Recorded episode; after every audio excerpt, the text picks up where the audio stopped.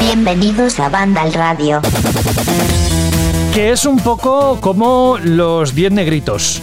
Sí, Banda al Radio hoy es como los 10 negritos porque van desapareciendo voces y al final el equipo se ha quedado reducido, pero tenemos una pequeña sorpresa para dentro de un ratito y diréis, ¿y este qué está diciendo?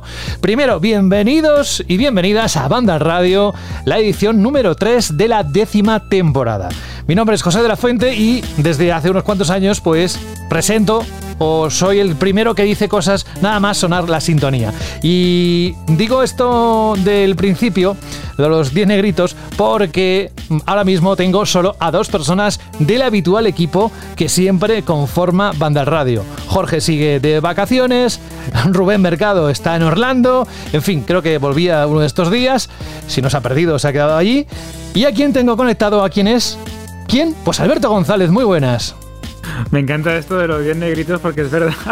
Me recuerda un poco como en las películas cuando van quedando cada vez menos y hay un asesino o hay un alienígena que los mata uno a uno. Una razón. como todo, todo muy cinematográfico y de hecho viene muy bien porque se acaba de estrenar el tráiler de la segunda parte de Puñales por la espalda, que Frank es un auténtico. ¿Se ha estrenado ya? ¿Ya está disponible? No, el tráiler lo tienes ya disponible. Ah, el tráiler. Exactamente, y hay detalles de la trama y se estrena el 23 de diciembre en Netflix. Bueno, queda un, tiempecillo para entonces saber cómo, cómo estamos todos, en el sentido de a ver qué ha salido, qué no ha salido y todas esas cosas de jugones que estamos esperando. Qué bien te lo haces venir todo, ¿eh? Qué bien, qué bien. ¿Has visto, eh? ¿Cómo, relacionas ahí? ¿eh? ¿Cómo? Sí, sí, sí, sí. Y también tengo conectado al gran Gematas, el Escaletas. ¿Cómo estás? Muy buena, pues muy bien, sobre todo ahora que ha dicho Alberto la fecha de lo de Puñales por la espalda. A mí la primera película me encantó y que me la pongan ahí cerquita de mi cumpleaños, pues eso tiene que significar algo seguro, vaya. También otro que bien se lo hace venir para decir, eh, que en diciembre es mi cumpleaños, eh, estad atentos. Hombre, sí, sí, sí, sí. O sea, ¿cuántos oyentes tenemos más o menos, José? ¡Buf! Miles y miles. Pues un regalo cada uno mínimo. bueno, oye. Si los españoles pusieran. Venga, Lola. Si pusieran un poco de interés, pues igual otras cosas, eh, otro gallo nos cantaría, otras cosas se harían. Vamos a dejar el mundo, que bastante complicado está. Nos quedamos con el de los videojuegos, que es el que nos interesa, que también está complicado. Lo vamos a ver ahora en las noticias que vamos a comentar con todos vosotros.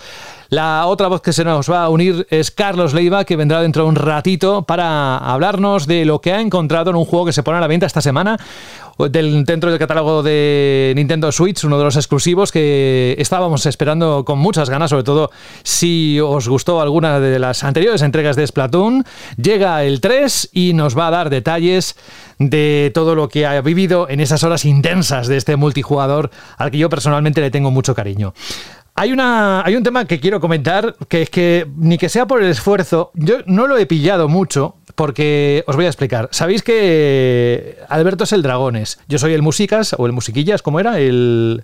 Bueno, es igual, que pone la música, el Musiquillas. Y luego mm, tenemos a a Franje Matas, que es el Escaletas.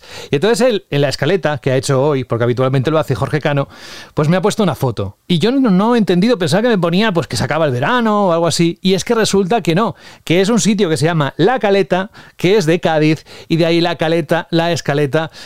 Bien, eh, ¿qué tienes que decir a eso, querido Frank? A ver, que si llaman los oyentes a la policía para que me arresten, pues yo no entiendo, ¿sabes? O sea, no me gustaría, pero no entendería. Vale. Bueno, es que me ha ayudado Alberto, ¿eh? Porque dice, ¿no has entendido? No. Digo, es que no lo conozco. ¿Y este sitio, qué nos puedes decir de él? Pues que es precioso, igual que Cádiz en general, es una ciudad súper bonita, pero mm. La caleta, a partir de cuando empieza el atardecer, es como el sitio más bonito del mundo. Y yo. Que estaríamos ahora estupendos todos allí, ¿no? Me imagino. Pero, oye, eh, la Como el culo leyendo las playas. También, como a Carlos, que Carlos me parece que se va hoy de vacaciones. Oye, eh, en cuanto a la actualidad de los últimos días, Alberto y Fran, así a modo muy de resumen, luego vamos a entrar en los titulares concretos, pero si alguien no ha estado muy atento o atenta, ¿qué le diríais? ¿Cómo ha estado la semana? Pues yo creo que los aficionados de Silent Hill, saludo a nuestro compañero y amigo Juan Rubio, los que esperaban noticias de Cyberpunk y los que siempre están atentos a los grandes movimientos de las corporaciones o al cruce de declaraciones entre los grandes entes del mundo del videojuego, creo que han tenido salseo, noticias, titulares súper interesantes que ahora repasaremos y creo que ha sido una semana con bastante contenido, la verdad. No ha habido ningún anuncio ni ningún retraso ni nada, ¿no? En cuanto a videojuegos. No, de ninguno así muy esperado, superproducciones y tal, no ha habido cambio de fechas. Y vaya, que realmente ya, ya lo veréis conforme vaya avanzando en el Totama, pero este va a ser un Totama de más que de anuncios oficiales, de nuevos juegos y demás, va a ser un programa un poquito de filtraciones, de cositas de la industria y después lo que ha comentado Alberto de eh, cositas relacionadas con CD Projekt, que ahí sí ha habido bastante. Y la cosa que yo creo que estamos un poquito en la calma antes de la tormenta, porque lo digo esto sin tener ningún dato y sin tener nada de nada, ¿vale? Lo digo por el historial. Pero estamos grabando ahora jueves, mañana es el Disney and Marvel Game Showcase, que ahí pues vamos a ver eh, nuevos videojuegos de Disney y de Marvel, entre ellos el nuevo juego de, de superhéroe de Marvel dirigido por Amy Hennig, eh, ya sabéis, la de Uncharted. Eh, en algún momento de este mes, mirando el historial ¿vale? Porque excepto en el año de la pandemia siempre ha habido un Nintendo Direct en septiembre, pues pronto deberíamos tener un Nintendo Direct, previsiblemente. Y los dos últimos años, eh, Sony ha hecho su State of Play. Sony ahora mismo, excepto God of War Ragnarok y un par de juegos para PlayStation VR 2, no tiene nada con fecha ahora mismo. Bueno, y de hecho los juegos de VR 2 tampoco tienen una fecha concreta. Deberían poner fecha a Spider-Man 2, que es para 2023, y deberían mostrar qué más tienen en la recámara, que seguro que es bastante. Así que yo creo que aunque este programa no va a tener muchísima información tocha, por decirlo mal y pronto, en los próximos, entre la actualidad y sobre todo eh, los análisis que se nos vienen, mm, vaya a tener bandas radio para rato. con mucho contenido y con esos megatones, ¿no? Que dices tú cuando viene algo muy gordo que hoy a Juan le habíamos invitado para que pudiera estar con nosotros por lo de Silent Hill, pero eh, al final no ha podido, pero nos ha dicho, nos prometió que si dentro de unos días se anuncia oficialmente que vamos, que esa semana sí o sí le vamos a tener. Por eso decía que cada vez tenemos menos gente. Pero la próxima semana recuperamos a Jorge y posiblemente también a Rubén, creo, si no me falla el calendario. Lo que sí que vamos a hacer ahora es entrar en harina, eh, vamos a meternos en lo que ha sido la actualidad y vamos a empezar precisamente por lo que comentábamos hace un momento, por el tema de Silent Hill. Así que abrochaos el cinturón, que se vienen curvas y mucha información de titulares que nos ha dejado el mundo de los videojuegos.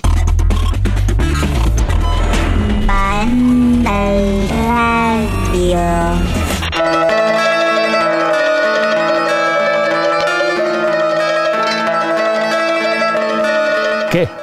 Los pelos como escarpias, ¿no? Bueno, en la noche del pasado lunes 5 de septiembre se filtraron a través de Resetera los planes de Konami para la saga Silent Hill, apenas un par de días después de que se difundieran por la red capturas de pantalla de un supuesto Silent Hill 2.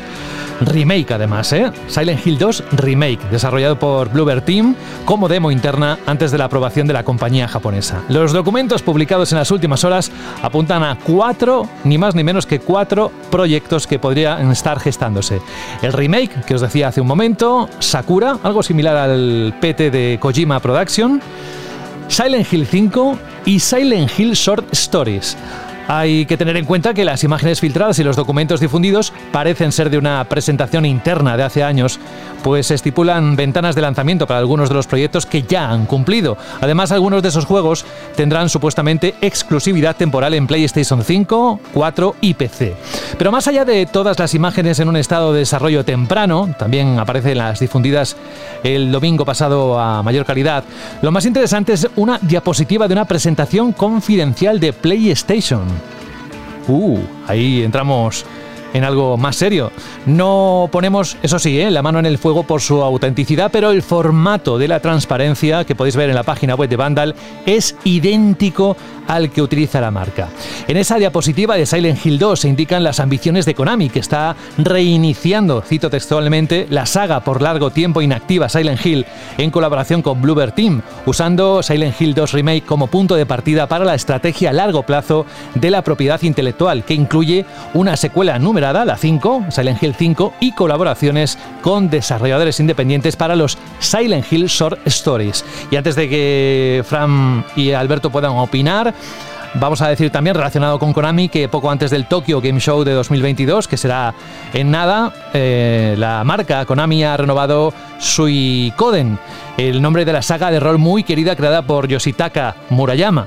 La serie comenzó con un primer juego en 1995 para PlayStation y recibió varias secuelas hasta Suikoden 5 de 2006 que salió en PlayStation 2, así como varios spin-off en consolas domésticas y portátiles. Esto último, más que nada para aderezar lo que es el primer plato con ese Silent Hill Alberto y Fran, que como bien decíais, eso sí, podríamos decir que es un megatón porque a todas luces vamos a tener noticias por fin reales de esta esperada saga. ¿eh? Sí, sí, o sea, hay que recalcar una cosa que ya has comentado, que es, eh, por un lado, la autenticidad de estos documentos. Pues no ponemos la mano en el fuego, pero que tienen tiene toda la pinta de que son auténticos, la verdad. Y después, una cosa que sí está muy clara y que han dicho numerosos insiders, es que eh, los documentos tienen tiempo. Y de hecho se ve que tienen tiempo porque algunas de las fechas que se manejan en esos documentos eh, ya han pasado, ¿vale? Pero lo de Seven Hill 2 Remake, esto ya opinión personal, a mí me gustan mucho los juegos de Team, pero son lo que son, no son superproducciones, ni de medio a una gran superproducción. La Aya of Fear, el primero, a mí me encanta, pero no es ninguna superproducción. Y no sé hasta qué punto es buena idea, ¿vale? Comenzar el rescate de Silent Hill con un juego eh, desarrollado por Bluebird Team, que puede ser que el estudio polaco en los últimos meses haya crecido mucho de tamaño. Puede ser, no, son, no lo sabemos. Pero teniendo en cuenta lo que hicieron con The Medium, yo no creo que el Silent Hill 2 Remake que haría ese mismo equipo es el Silent Hill 2 Remake que la gente espera, ¿vale? Después, un pequeño apunte, este Silent Hill 2 Remake, en principio, eh, según estos documentos, sería exclusivo de PlayStation 4, PlayStation 5 y PC durante al menos un año. En paralelo a esto, eh, se anunciaría este Silent Hill 5, cuyo estudio de desarrollo no se conoce, y ahora después, para no dar más la chapa, eh, explicaré qué estudio puede ser. Y ese Silent Hill 5 harían la movilidad del PT, ¿vale? Eh, este Project Sakura, que sería solo para PS5, que sería solo digital, que sería gratuito, que aquí en el documento está fechado para octubre de 2021 y como que no, y que sería pues eso, eh, equivalente a lo que PT iba a ser para el cancelado Silent Hills, pues este es Project Sakura de desarrollador desconocido, tendrá el mismo objetivo. Y, a ver, a lo mejor mm, decir esto es muy tocho, teniendo en cuenta los nombres que manejamos, ¿vale? Porque estamos hablando de Silent Hill 5, de Silent Hill 2 Remake, estamos hablando de grandes nombres, pero de verdad que a mí lo que más ilusión me ha hecho es esto de los Silent Hill Short Stories, que veremos a ver si eso es algo que, que la idea ha continuado, pero que serían historias de terror cortitas, editadas por Anapurna Interactive. Eh, ya sabéis que los que me conocéis aquí del podcast ya sabéis que es una editora que para mí casi todo lo que sacan es bastante increíble. Y la primera de esas de esa Silent Hill Short Stories está desarrollado por un equipo indie, es decir, son, van a ser proyectitos pequeños, pero que son los creadores del, del Observation. No sé si recordáis este juego de terror en una nave o estación espacial en el que tú lo que controlabas...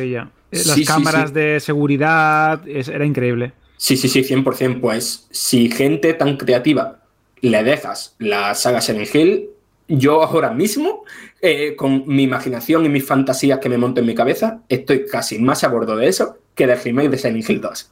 Yo es que creo que también porque eh, estamos hablando de eh, Silent Hill, si algo se ha caracterizado a la saga es por saber entre muchas comillas a veces, reinventarse a sí misma. Es decir, comparten una ambientación, comparten un lore, comparten un concepto de juego, a veces se parece más a la idea original, a veces toma otro derrotero más encaminado hacia otro tipo de terror o otro tipo de mecánicas jugables, etcétera, pero eran muy diversos. Te puedes encontrar uno en el que eras un soldado con traumas y de repente encontrarte uno que va buscando a su mujer porque le ha enviado cartas. Es decir, hay, un, hay muchísima amplitud. Y ahora, teniendo en cuenta cómo funcionan, por ejemplo, esto de las, antologías del terror en cine, en series, etcétera, creo que la idea de un Silent Hill eh, con historias pequeñitas o cuentos cortos eh, ahondando en la escena independiente, en el panorama independiente, con estudios como este No Core, que también tienen un juegazo que es el Stories eh, Untold, que me parece una auténtica joya. aquí hay una base realmente increíble tanto para la saga como para la licencia. Y si editan a Purna Interactive, que es verdad que tiene muy buen ojo, como dice Frank, a la hora de elegir proyectos y a la hora de presentárselos al consumidor, creo que este, esta iniciativa o este proyecto se puede convertir en, ese, en esa licencia o en esa saga en la que los grandes títulos de o los, perdón, los grandes desarrolladores de títulos independientes se van a dar tortas por aparecer en ella. Luego, eh, esta, este, esto me parece bastante curioso, ¿no? Porque Konami pasa de no darnos absolutamente nada de una saga tan querida y tan venerada como Silent Hill a de repente tener un supuesto Silent Hill 5 que llegaría en 2024, supuestamente, la ventana de lanzamiento, eh, en exclusiva para X. Eh, después tenemos eh, este remake de Silent Hill 2, que es quizás el más querido o uno de los juegos más queridos de toda la saga y el que posiblemente más llegó a impactar a toda una generación de jugadores. Y claro, mm, si eres aficionado a estas historias de terror, a esta ambientación, o tienes un cierto cariño por este survival horror tan particular, es que tienes que estar loco. Pero claro, luego te pones a mirar un poco eh, quiénes son los encargados, como también ha, especificado eh, eh, Fran, de este remake de la segunda parte de Silent Hill, y es cierto que puedes llegar a tener dudas. Bluebird Team es un estudio que es capaz de hacerte o tener ideas muy buenas o mecánicas muy interesantes en juegos de terror que pueden llegar a conquistarte, pero que tienen para mí personalmente un problema, y es que muchas veces no son capaces o de culminarlas o de darles eh, ese empaque necesario para que esa idea brille todo lo que puede llegar a brillar. Lo hemos visto un montón de veces. The Medium es un juego muy bueno, a mí me gustó, pero es cierto que tiene carencias. este que hicieron del proyecto de la bruja de Blair tenía ideas y mecánicas jugables exquisitas o ideas muy bien, muy bien, muy bien llevadas, pero que al poco tiempo se tornaban o repetitivas y que técnicamente pues el juego era lo que era. Los Leyes Orfías, el primero me pareció muy interesante, con un, eh, una atmósfera que a mí personalmente me llegó a dar miedo en varios momentos de la aventura y que su, segunda parte pues es fallida y que creo que no estaba a la altura de, de lo que se esperaba. Así que tenemos siempre una, una de cal y una de arena con este estudio.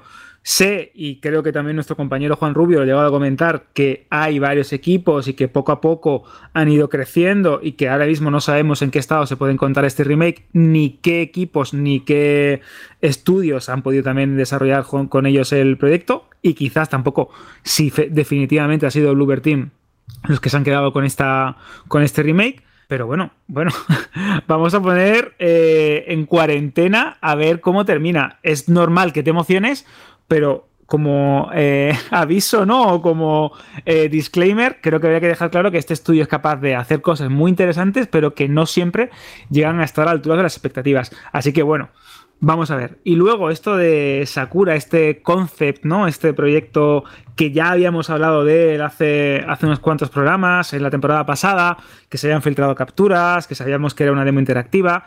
Cuidado, cuidado con esto, porque hay un insider que, bueno, que es Tas Galen, ¿no? Que tiene tantas eh, aciertos como errores en su historial de, filtraciones como insider.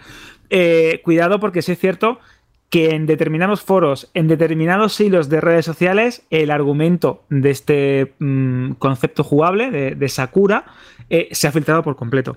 Así que bueno, Mm, os aviso por si queréis ir completamente vírgenes y cuando se suba esa demo o ese concepto jugable a la store de PlayStation o donde sea, que no, que no lo hagáis con la historia completamente destripada. Pero, repito, creo que este paso de 0 a 100, de esta, este momento en el que hemos pasado de no saber absolutamente nada de Silent Hill y creer que es una saga que está ahí en barrecho, a que de repente tengamos varios proyectos, cada uno de su padre y de su madre, con un montón de ideas diferentes y con un montón de estudios pues también diferentes, creo que es algo a celebrar. Y ahora estoy nerviosísimo por ver qué nos cuenta Fran sobre el posible estudio de la quinta entrega, que yo creo que también puede ser el, el núcleo de toda esta, esta caterva de filtraciones tan de su padre y de su madre. Vale, a ver, el tema de lo de Silent Hill 5, o Silent Hill como se acaba llamando, dudo mucho que lo llamen Silent Hill 5, Es, no sé si recordaréis, esto creo que ocurrió a principios de la temporada pasada, que varios medios de comunicación internacionales que, que, son fiables, ¿vale? Que no son de los que publican cualquier rumor, que tienen fuentes propias verificadas y tal y cual. Publicaron básicamente que Konami estaba mm, resucitando la saga Metal Gear Solid con varias entregas, varios estudios, y que estaba, estaba haciendo lo propio con Castlevania y con eh, Silent Hill. Esto fueron varios medios, ¿vale? Eh, fueron, si no recuerdo mal, fueron la división británica de Eurogamer, fue Video Games Chronicle y fue Gematsu también. Gematsu, para quien no lo conozcáis, es un medio que prácticamente solo da información como súper oficial, ¿vale? Eh, solo dan eh, lo que mandan los comunicados de prensa, los trailers que publican en YouTube. No suele publicar nada propio, ¿vale? Ni siquiera análisis ni nada de eso. Y aquí, cuando salió toda esta información, ellos dijeron que sus fuentes le dicen que uno de esos Silent Hill de Konami es de Kojima Productions. Kojima Productions ya ha dicho en varias ocasiones que está en lo que es el videojuego con dos proyectos, uno más pequeño y otro más tocho. Sabemos que está haciendo un videojuego con Xbox Cloud Gaming, que seguramente sea ese juego que empezó a hacer para Google Stadia y que se descartó. El otro proyecto bien podría ser este Silent Hill, o no, pero las piezas en cierto sentido encajan. Y de hecho, acuérdate también que durante muchísimo tiempo, que puede que sea este proyecto de Xbox, se habló que Kojima estaba experimentando con el terror, que iba a tener, o que tenía un juego de terror en desarrollo. Es decir, podemos o confundirlo con ese proyecto para Google Stadia que también se decía que era de terror, o que precisamente ese gran proyecto, ese gran secreto que tiene Hideo Kojima, más allá de sus podcasts con Spotify, sea ese Silent Hill y que sea ese juego de terror tan rumoreado, tan eh, anticipado y tan deseado, que, que yo creo que sería un auténtico megatón, José. Imaginaos todos los capítulos que van a llegar con respecto a este tema, es decir, que hoy lo tocamos y a ver qué ocurre dentro de unos días. Lo que sí que os diría es que estéis muy atentos a la página web de Vandal porque ahí si ocurre algo va a estar enseguida publicado porque aquí estos dos presentes, estos dos miembros de la redacción, hay más evidentemente, pero se están pegando un currazo esta semana Así que, mira, hoy os voy a dedicar a los dos el, programa, esta edición número 3 de la décima temporada. Vamos con más, dejamos, abandonamos Konami y nos metemos con otro gran estudio que esta misma semana, durante una, la celebración de un evento llamado Night City Wire, el pasado martes, para ser muy exactos, estamos hablando de CD Projekt Red, anunció en ese evento los futuros contenidos de Cyberpunk 2077. Por ejemplo, el nombre y el tráiler de la próxima gran expansión del videojuego de ciencia ficción, así como nuevos detalles acerca de Cyberpunk Edge Runners, el anime que se podrá ver a partir del 13 de septiembre, es decir, la próxima semana, en Netflix si queréis disfrutar de este primer teaser trailer, podéis ir a Vandal y disfrutarlo de principio a fin.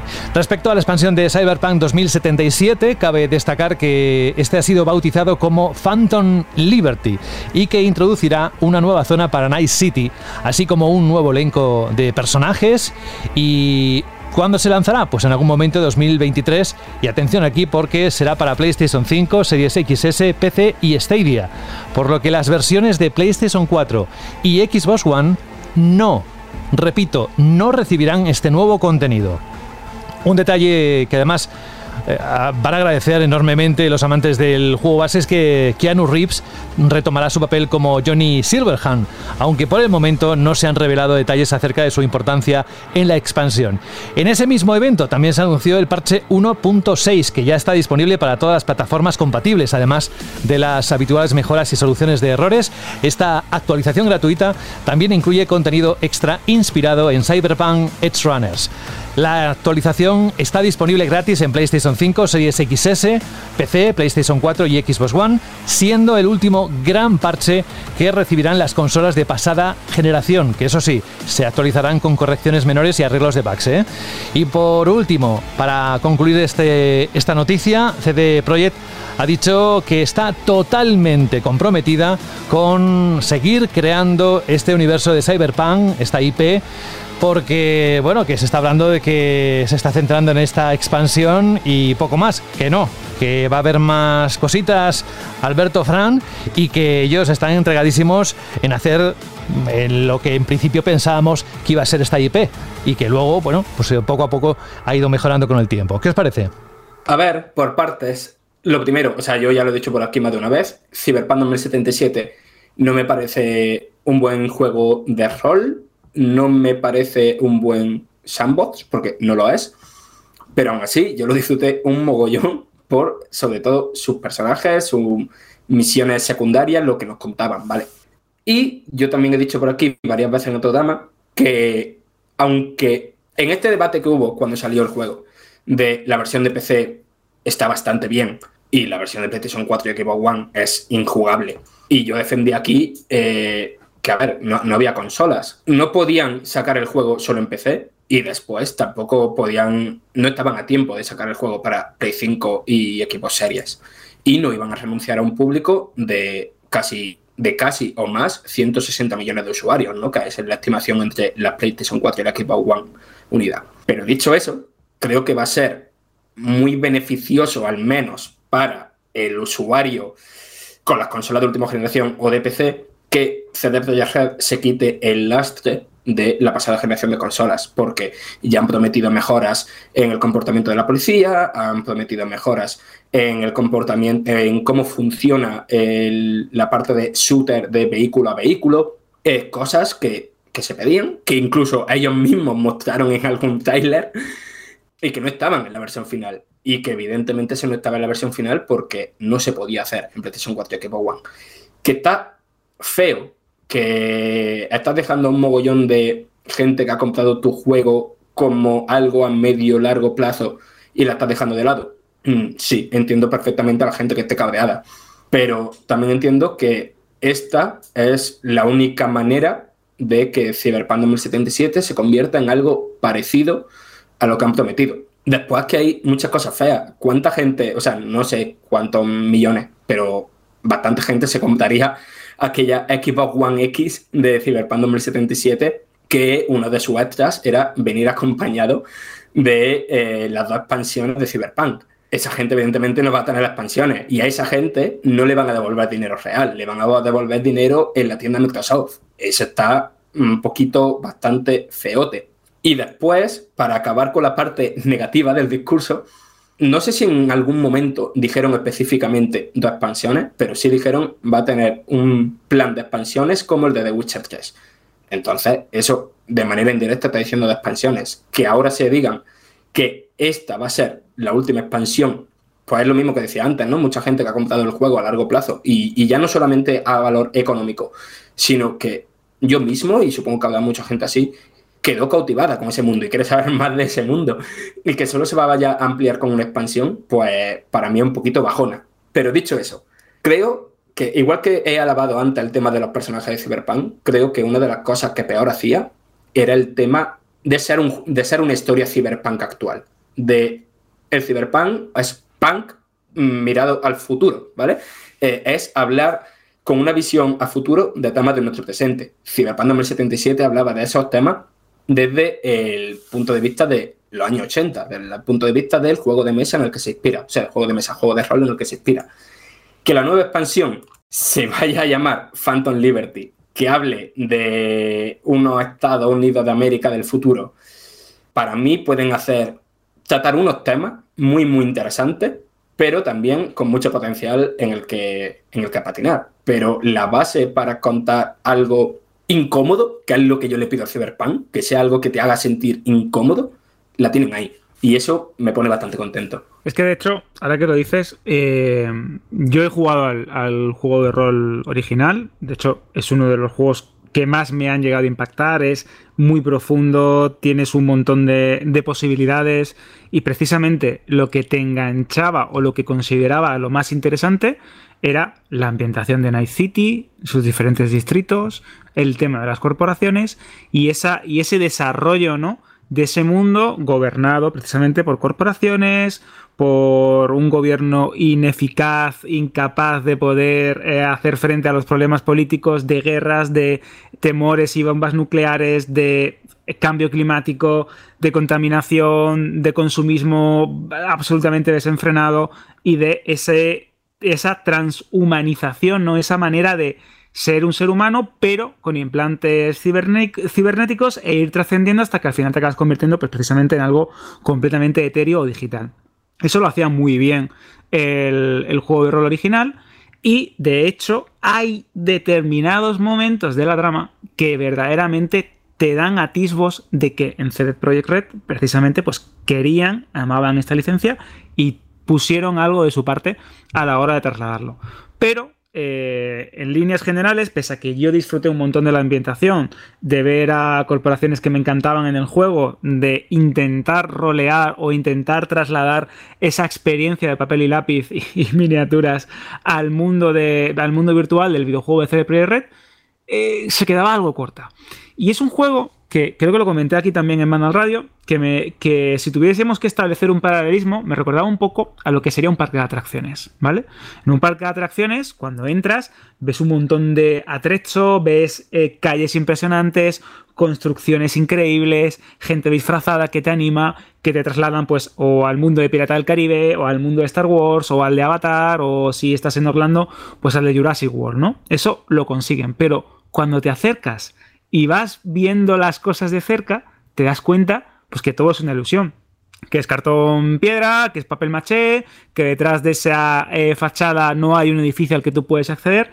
Y esto pasaba con Cyberpunk. En estética y en momentos puntuales, o cuando estabas haciendo alguna misión, o cuando estabas paseándote simplemente con tu moto para ir del punto A al punto B, Night City molaba mucho. Y si lo jugabas precisamente en PS5, ahora incluso con la nueva versión, pues muchísimo más, o en, una Series X o con un buen PC, pues alucinabas. Y era un juego que hacía algunas cosas muy bien, otras cosas muy mal, y estaba siempre lleno de contrastes.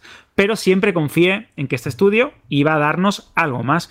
Es cierto que, corrigieron muchísimos de los errores y algunos de los aspectos más lamentables de cuando este juego salió al mercado, y que siempre, yo por lo menos, me aferraba a dos cosas, a la versión para las consolas de nueva generación, PS5, Series X y Series S, y al mismo tiempo a las dos expansiones. Porque yo en mi cabeza esperaba que, si bien esto no había sido una experiencia del todo grata o del todo fabulosa como yo esperaba, pues estas, estos contenidos, al estilo de The Witcher, iban a aportar más e incluso podían darle pues, un nuevo cariz jugable. ¿Qué es lo que ocurre? Pues que ahora nos encontramos que solo tenemos esta Phantom Liberty, que si bien pues, se va a seguir actualizando el juego, añadiendo pues, eh, mejoras jugables, elementos cosméticos, o incluso en este, en este último parche, si no me equivoco, también iba a haber el tema de la transmutación de prendas, corrígeme si me equivoco, Fran, y el tema del progreso cruzado, un nuevo modo gráfico específicamente para Series S, en el que el juego pues, va a tener una nueva, una nueva eh, configuración audiovisual. Bueno, vale, está bien. está bien, son añadidos que se van a ir pues sumando a esa eh, supuesta calidad de vida o eh, actualizaciones de calidad de vida del título. Pero yo esperaba mucho más. De todas formas, dicho esto, eh, sé que esta marca, esta licencia, es muy importante para CD Projekt. Ya lo tenemos con esta serie, con el anime que se estrenará en Netflix, del que hablaremos más adelante también en Vandal Random. Pero el problema es ¿Son suficientes estos cambios, estas eh, promesas, estas eh, declaraciones, estos contenidos que van a llegar al juego? O yo lanzo la pregunta, simplemente son para cumplir expediente porque el juego, por X motivos, nunca va a poder llegar a lo que se llegó a prometer y vender. Pues yo tengo esa duda. Para mí creo que estos cambios, estas actualizaciones, estas notas, esta expansión, estos contenidos, simplemente son elementos para cumplir expediente y que personalmente me saben a poco teniendo en cuenta todo el potencial que tenía este juego, todo el potencial que tenía la licencia y todo el potencial que tiene este universo que a buen seguro creo que van a seguir explotando en diferentes, en diferentes eh, productos transmedia. Así que tengo un sabor bastante agridulce con, con Cyberpunk 2077. Pero eso se te pasa viendo otro capítulo de Anillos de Poder, no te preocupes, hombre. Promesas. ¿Eh? Soy muy fácil. Es muy fácil. Bueno, promesas, promesas que se. Espero que se vayan cumpliendo, pero no abandonamos todavía CD Projekt Red porque el estudio polaco ha iniciado simultáneamente, parece ser, el desarrollo de dos nuevos videojuegos AAA. Adam Kicinski, que creo que se dice así, CEO de la compañía, ha sido el encargado de confirmarlo en una presentación de los resultados financieros de la compañía durante el primer semestre de 2022. Uno de estos proyectos es, como habréis podido adivinar, el nuevo The Witcher, que dará comienzo a una nueva saga que podría dar para más de un videojuego si tiene éxito. Ellos dicen, tenemos en mente más de uno. La primera saga fueron tres juegos, así que ahora estamos pensando en más de uno, pero estamos en preproducción del primer juego de la segunda saga de The Witcher, dijo Kisinski. Y un detalle que refuerza la teoría de que el segundo título en desarrollo se trataría de una secuela de Cyberpunk 2077 es que durante el año pasado Kisinski confirmó que en 2022 comenzaría el desarrollo de dos nuevos proyectos relacionados con licencias que son propiedad del estudio. Promesas, promesas. Bueno, que os sugiere mm, The Witcher, yo lo veo más claro. Y lo segundo, después de lo que habéis dicho, pues que quede también en el terreno de más promesas, ¿no? Sí, a ver, promesas. Ya anunciaron la nueva entrega de The Witcher, no le pusieron nombre. Y esa nueva entrega de The Witcher viene junto a una colaboración sin ningún tipo de exclusividad con Epic Games para adaptar Unreal Engine 5 a los RPG de mundo abierto, ¿vale? Entonces, evidentemente, uno de esos dos juegos triple en desarrollo es, pues esto, este, este nuevo The Witcher. Eh, por otro lado, el otro juego triple en desarrollo, a lo mejor ahí está la respuesta de por qué en 2023 ya le van a dar, entre millones de comillas, la patada a Cyberpunk. A lo mejor están empezando un nuevo Cyberpunk, o a lo mejor es ese medio cancelado Cyberpunk multijugador no lo vamos a ver en un tiempo, pero mis apuestas eh, son esas. Y por otro lado, el tema de que la saga de Witcher va, eh, de la nueva saga de The Witcher va a ser más de un juego. A ver, yo lo veía medio claro, ¿no? ¿Qué quiero decir? A su gallina de los huevos de oro. Eh, estoy seguro que, igual que el lanzamiento de Cyberpunk supuso un batacazo para las acciones de CD Projekt, este nuevo de Witcher, por decente que salga, creo que va a causar el efecto contrario. Entonces, evidentemente, que CD va a seguir explotando la licencia de, de Sapkowski se llamaba el autor. Sí, sí, sí, corrígeme, Alberto. Exacto. El señor polaco enfadado, que siempre está muy enfadado. Exacto. No, pero la verdad es que eh, mirándolo y, y, pensándolo fríamente, la situación de CD Projekt Red después del lanzamiento de Cyberpunk 2077 fue bastante dantesca. Perdieron valor de mercado, todas las expectativas que tenían en este juego pues no se vieron cumplidas en términos de ventas, pese a que sabemos que tampoco ha vendido tan mal como se cree, pero claro, lo comparas con el éxito de The Witcher y con un juego que ha ido vendiendo cada vez más desde su lanzamiento en 2015, si no me equivoco, 2015 que se dice pronto, ha ido vendiendo cada vez más y también se ha apoyado en, un, en elementos externos como pueden ser el auge de, las ventas de la novela y esa serie con Henry Cavill en, en, Netflix. Así que esa licencia ha ido generando y ha ido sirviendo de colchón para que CD Projekt pueda, como bien comentaba Frank, reiniciarse económicamente hablando, empresarialmente hablando y pensando de cara al futuro.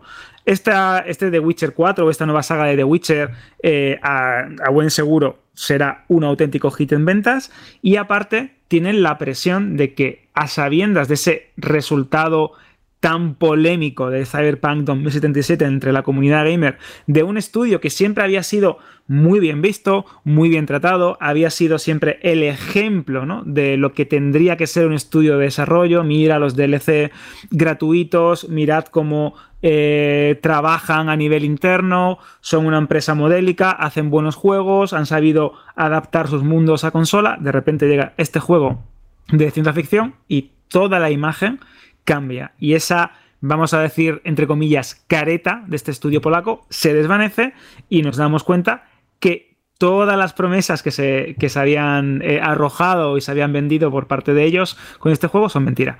Ahora tienen dos juegos AAA de licencias queridas o de elementos que son propiedad del estudio, creo que blanco y en botella.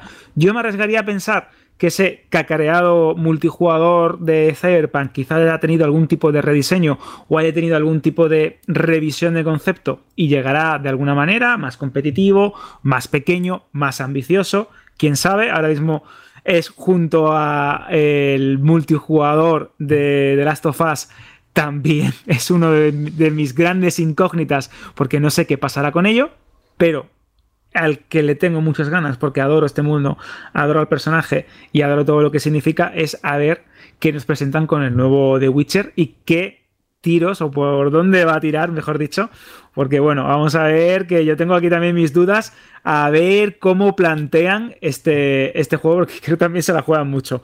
Pero bueno, creo que The Witcher está vivo, Cyberpunk si saben reconducir la licencia también, porque repito lo que comentábamos antes, es una saga con mucha profundidad, con un lore magnífico, que creo que a día de hoy puede causar un impacto como eh, licencia, como saga, como escapismo, ¿no? Teniendo en cuenta cómo están las cosas y que precisamente teniendo en cuenta el mundo en el que vivimos y lo que cuenta Cyberpunk y para qué se creó Cyberpunk en los años 80, creo que vendría de perlas que CD Projekt por fin supieran encauzar la licencia y sacar algo relacionado con este, con este videojuego, pero mejor dicho, con esta licencia, con este universo, con esta saga. Gracias Alberto, gracias Fran. Hablando de tiros... Microsoft. Ojo, eh, que aquí viene un poco de guerra entre mm, PlayStation y Microsoft. Pero por esto, lo que suena de fondo, por Call of Duty. Microsoft se compromete a mantener Call of Duty, hemos conocido esta semana, en PlayStation durante varios años más, una vez termine el acuerdo existente entre Sony y Activision, según una carta enviada por Phil Spencer, jefe de Xbox, a Jim Ryan, jefe de PlayStation. Se trata de un movimiento para despejar dudas sobre una retirada de la saga en las consolas de Sony que podría ayudar también a despejar las dudas de algunos organismos de competencia que están analizando minuciosamente la compra de Activision Blizzard por parte de Microsoft.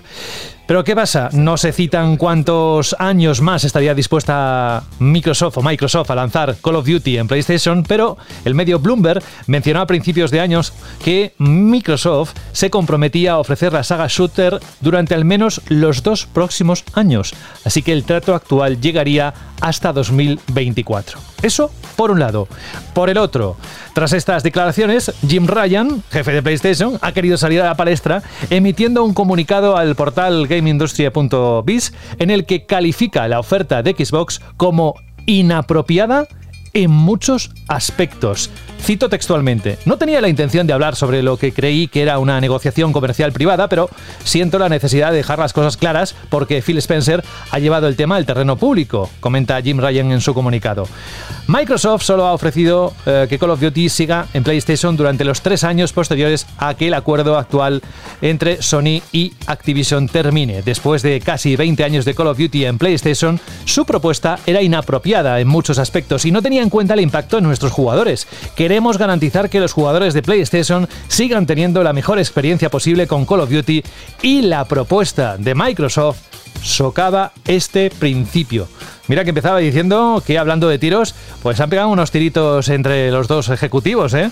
¿Cómo lo veis? Sí, sí, o sea, ha sido, yo creo que un movimiento que pocas veces he visto yo en la industria, al menos con ejecutivos de tan alto nivel. O sea, me parece no, feo, porque en verdad siempre nos estamos quejando de lo opaco que es el sector del videojuego y que ahora haya un poquito de transparencia, aunque sea transparencia envenenada, está bien.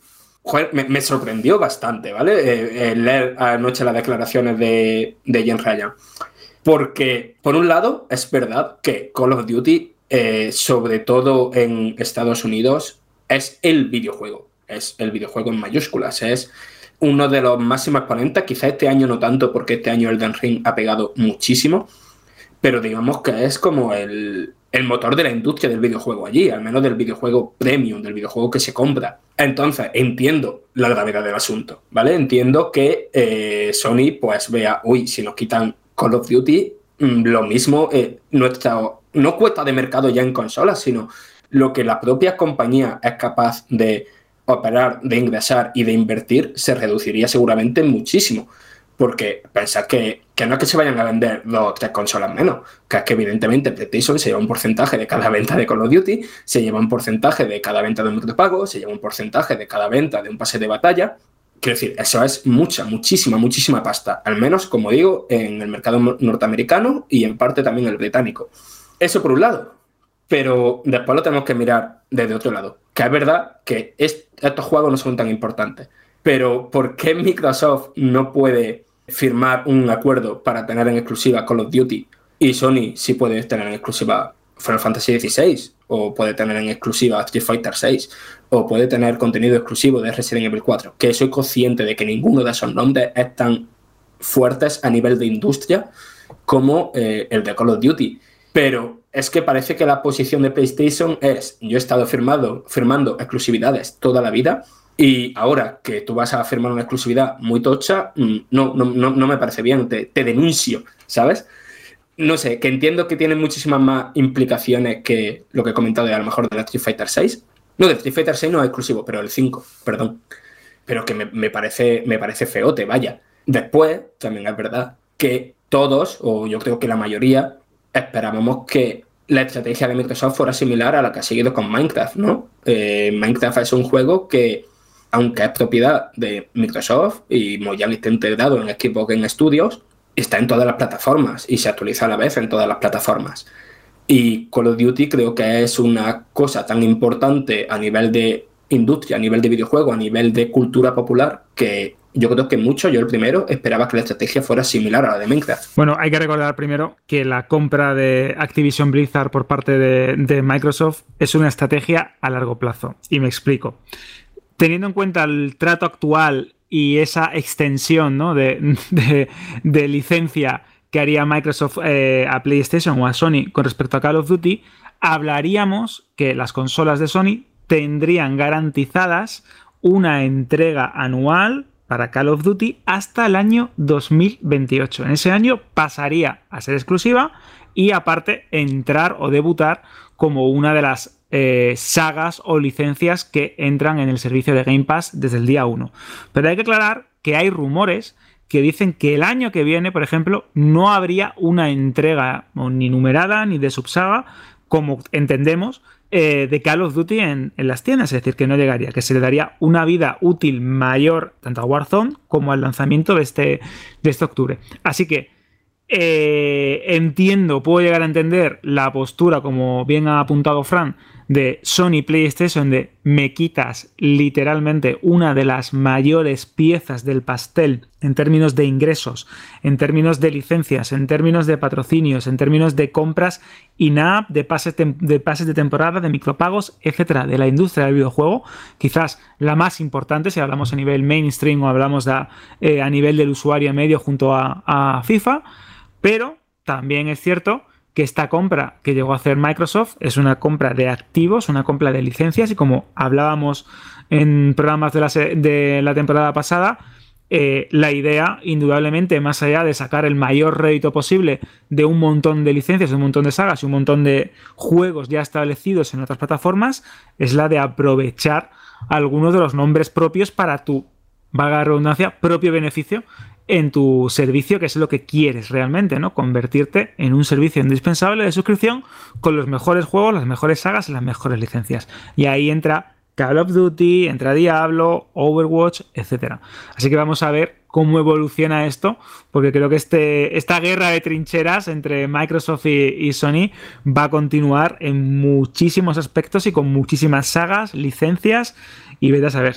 Ya metidos en trincheras, vamos a cambiar de escenario de guerra y nos vamos del Call of Duty a otra noticia calentita porque acaba de salir hace unas horas y tiene que ver con Battlefield. Electronic Arts ha anunciado que un nuevo estudio, Richline Games, está trabajando en una campaña narrativa ambientada en el universo Battlefield. Esta desarrolladora no es precisamente novata, ya que al frente del equipo está Marcus Leto, conocido por ser el co-creador de Halo y nada más y nada menos que el diseñador del jefe maestro. Detrás de esta nueva visión está Vince Sampella, que como sabéis es el fundador de Respawn Entertainment y nuevo responsable de la saga Battlefield, quien ya habló hace unos meses de un universo de mundos conectados, de personajes y narrativas compartidas para esta franquicia. Pero agarraos que aquí hay más players, más jugadores, pero me refiero a empresas dentro del pastel o del escenario de guerra de Battlefield. Además del recién llegado Line Games, el futuro de Battlefield también está en manos de DICE, los desarrolladores principales de la saga, como sabéis, y Ripple Fed, equipo al que antes conocíamos como DICE LA y que se ha encargado de desarrollar, por ejemplo, el modo portal de Battlefield 2042. Pero hay más, Industrial Toys también colabora en esta visión con su juego para móviles. Es decir, mientras va buscando compradores a ver si alguien eh, se, se mete dentro de la compra de Electronic Arts, que saben que tienen una patata caliente, Fran, con Battlefield y están ahí metiendo todos los refuerzos que puedan. ¿eh? A ver, a mí lo que me recuerda es Electronic Arts intentando copiar eh, o imitar o, hacer algo muy similar a la estructura que tiene Activision con Call of Duty, es decir, tener un mogollón de estudios creando contenidos eh, constantemente, tanto a nivel anual como a nivel de juego como servicio para Call of Duty. Y esto es lo que creo yo que está intentando hacer Electronic Arts le han dado la patada al director creativo de Battlefield, que llevaba en el puesto 22 años, 22 años, eh, que marcando lo que es Battlefield, aunque entiendo que mucha gente que esté oyendo esto pueda decir, bueno, a qué con lo que ha hecho con Battlefield 2042 ya tal.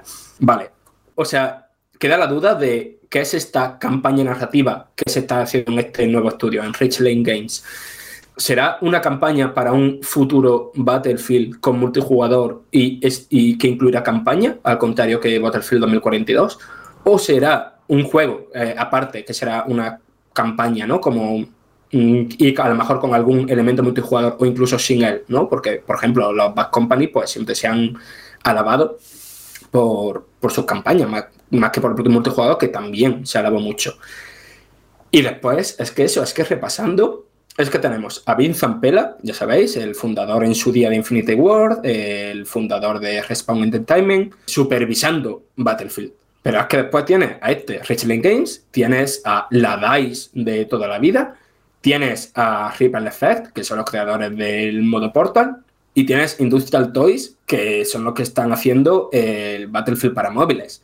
A lo que quiero decir que probablemente lo que vamos a ver es un modelo como servicio, de juego como servicio para Battlefield mucho más constante, mucho más estable y a la vez un ritmo de estrenos, ya sea dentro de un hub de Battlefield o como juego separado, mucho más habituales. O sea, vamos a ver, entre comillas, ¿sabes? Quiero decir, si esto, estos planes se han concretado ahora, probablemente estos planes no se materializarán hasta dentro de dos años, probablemente. A mí también me resulta muy curioso esto de universo de, mundos conectados de personajes y narrativas compartidas.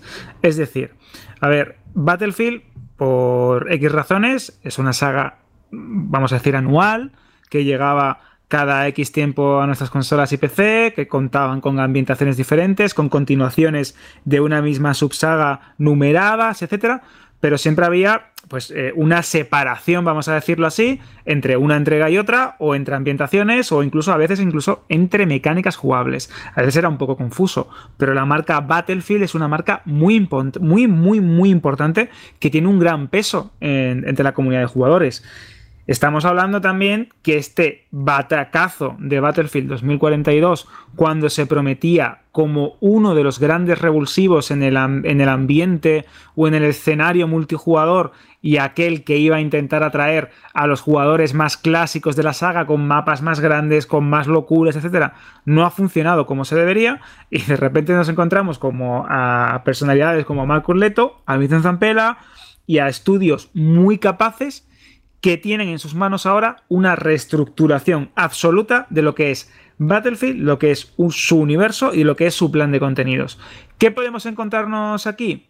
Yo pienso que al igual que Warzone se ha convertido en una especie de marca propia dentro de la saga Call of Duty y en un hub o en un escenario, en un patio de juegos, si lo queremos llamar así, eh, relativo al multijugador y en concreto a los Battle Royale con sus diferentes vicisitudes y adaptaciones y modos de juego propios de, de esta saga, eh, creo que Battlefield también podría experimentar con algo parecido, pero obviamente llevándolo a su terreno. Si saben crear un juego que sea capaz de conectar las entregas anuales, las actualizaciones de determinados eh, universos o sagas, ¿no? Eh, y al mismo tiempo expandirla hacia nuevas experiencias, a mí la idea de tener una buena campaña narrativa ambientada en el universo de Battlefield al estilo de las mejores campañas de Call of Duty o incluso las mejores campañas de Battlefield como los que hemos nombrado, los Bad Company, creo que aquí puede haber madera para que la saga, la licencia de esta, de esta Electronic Arts, que ha dado muchísimos bandazos en los últimos años con esta, con esta Battlefield, encuentre por fin el camino y sea capaz de sacarle partido a algo tan importante para tantos jugadores, sobre todo a nivel de experiencias del pasado, como, como esta Battlefield. Así que vamos a ver cómo van poco a poco eh, reestructurando esta licencia tan damnificada porque es solo pasearse por cualquier foro, hilos de Twitter o mm, subreddit ¿no? de, de Battlefield para que veáis el estado tan lamentable en el que se encuentra Battlefield 2042, que creo que junto a Halo es posiblemente el first person shooter más criticado y puntuado de forma negativa en, estos momentos. Y es una auténtica pena que, que esté en, estos, en esta situación, vamos. Pues sí, la verdad. Lo que ahora os tendría que decir es que vamos a cerrar el bloque de noticias, pero como nos han quedado algunos titulares que posiblemente os hagan gracia, vamos a repasarlos rápidamente. Por ejemplo, en Vandal podéis ver el nuevo tráiler de Pokémon Escarlata y Púrpura. Bueno, podéis ver eh, las actividades a realizar, más allá de completar la Pokédex, el mundo Mira, ¿me das hacer un apunte rápido, José? Uy, es que yo nombrar Pokémon es que te vuelves loco, ¿eh? Sí, sí, sí, muy rápido, no te preocupes, no va a, ser más de 45 minutos. que básicamente, eh, yo lo sé, me vaya a decir, ¡buah, qué pesado este con Pokémon, tal, no sé qué! Lo siento, he hecho yo la escaleta. Básicamente, yo ahora mismo estoy más ilusionado de lo que he estado jamás con un juego de Pokémon. Quiero decir, básicamente, ya lo veré en el trailer, pero lo que han hecho es cambiar del todo la estructura, poner un mundo abierto, poner tres grandes misiones principales por las que formar tu propia aventura, ¿no? Una de ellas es la típica de los gimnasios, otra es de ir descubriendo Pokémon exóticos y otra es como una especie de Team Rocket, pero muy ido de olla. Y el cómo se ve el juego, que también ha mejorado de gráficos que flipas desde que salió, desde que salieron los primeros trailers, no sé, yo estoy a topísimo con este juego. Tengo, o sea, me muero porque se haya una preview o que, o que el evento de análisis, lo que sea. O sea, me muero por jugar esto. Tenía que decirlo, ¿eh? porque no estaba previsto, pero ahí tenéis el nuevo tráiler para comprobar lo que está diciendo, además con gameplay, lo que está diciendo Fran. Aparte de esto, otra noticia es que Valve tiene varios juegos en desarrollo, según ha declarado el diseñador de producto Greg Kummer en una entrevista a la revista japonesa Famitsu. Kummer añade que la firma de Gabe Newell tiene interés en traer de vuelta dos de las series más alabadas de la marca, como son Half-Life y Portal.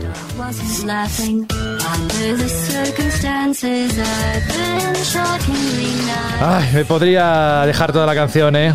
Wang Zhuang. Pero no, de Portal 2, pero no porque tengo que acabar con esto, que tiene que ver con Xbox. Microsoft ha anunciado oficialmente Xbox Game Pass Friends and Family, una modalidad de suscripción que permite hasta 5 usuarios disfrutar de Xbox Game Pass Ultimate. La compañía está probando el servicio en Colombia e Irlanda, donde tiene un precio de aproximadamente 22 euros al mes. Al contrario que Netflix y otros servicios, aquí se deja claro que se puede compartir la suscripción con jugadores en otros hogares, siempre y cuando residan en el mismo país. Y para todo lo demás, no la Mastercard, sino vandal.net o eh, poned Vandal en el buscador y directamente, ya sabéis, el sitio de siempre, la página web de Vandal, donde vais a tener las últimas noticias de lo que vaya ocurriendo. Nosotros ahora vamos con lo que, nada, dentro de unas horas muchos de los que nos escuchan van a disfrutar y es de un juegazo. La tercera parte, ya sabéis de qué.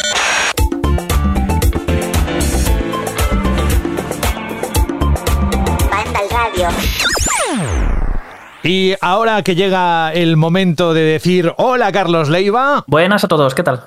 Pues mira, vamos a escuchar esto a ver si te refresca lo que has vivido en los últimos días. Es la música de Splatoon 3 porque ahora vamos a tener un momentito en Banda Radio para que nos cuentes el análisis que has hecho en la página web de Vandal. Antes de nada, ¿cómo estás? Carlos, ¿todo bien? Sí, sí, aquí justo que me has pillado ya que me iba de vacaciones. Pero, pero nada, venga, estoy aquí para un último análisis antes de, irme a descansar. Oye, y si te vas a ir de vacaciones, ¿te vas a llevar la Switch y te llevarás eh, Splatoon 3 para jugarlo o ya has tenido suficiente durante los últimos días? Pues a ver, la gracia de Splatoon está en el online, así que llevarme la Switch para no poder jugar por internet, aunque tenga ahí la campañita que está muy guay eh, para un jugador, mm, la verdad que sea un poco bajona, ¿no? Pero, ¿y si lo conectas a través del móvil? Mucho lío, mucho lío. Prefiero ponerme otro jueguecito más directo y rápidos para jugar offline. Bueno, el juego la verdad es que es muy esperado, sobre todo para aquellos que han disfrutado otras entregas, de la 1 y la 2. Yo fui muy, muy, muy, muy, muy, muy fan de la 2, jugué muchísimo, muchas horas, me compré amigos, o sea, fue una locura. Y no sé si Fran también en su momento o Alberto, pero bueno, vamos a, a lo que interesa y es que nos cuentes qué vamos a tener a partir de ya, porque el juego sale esta semana, es la tercera entrega y según tu análisis, evidentemente es la mejor entrega de la saga, pero explícanos por qué. Pues a ver, aquí lo primero que tenéis que tener claro es que si os vais a comprar Splatoon 3, ya sabéis lo que vais a comprar. O sea, mm, no han hecho una secuela que busque revolucionar, meter mm, novedades que cambien mucho la dinámica de juego. No, es un más y mejor de libro, de, manual. ¿Esto qué quiere decir? Que la jugabilidad se mantiene prácticamente intacta, han metido algunas cositas nuevas como una especie de pirueta, esquiva direccional en forma de calamar, un salto cargado en vertical. Y pequeñas cositas así, pero que realmente la esencia, lo que es Splatoon, sigue siendo el mismo Splatoon desde la primera entrega de Wii U. Que ya la segunda entrega ya se le metió un, poquito, un poquito de caña porque era eso, un poco más de lo mismo. Y esto sigue el mismo, o sea, sigue la misma dinámica. Han seguido el mismo enfoque de.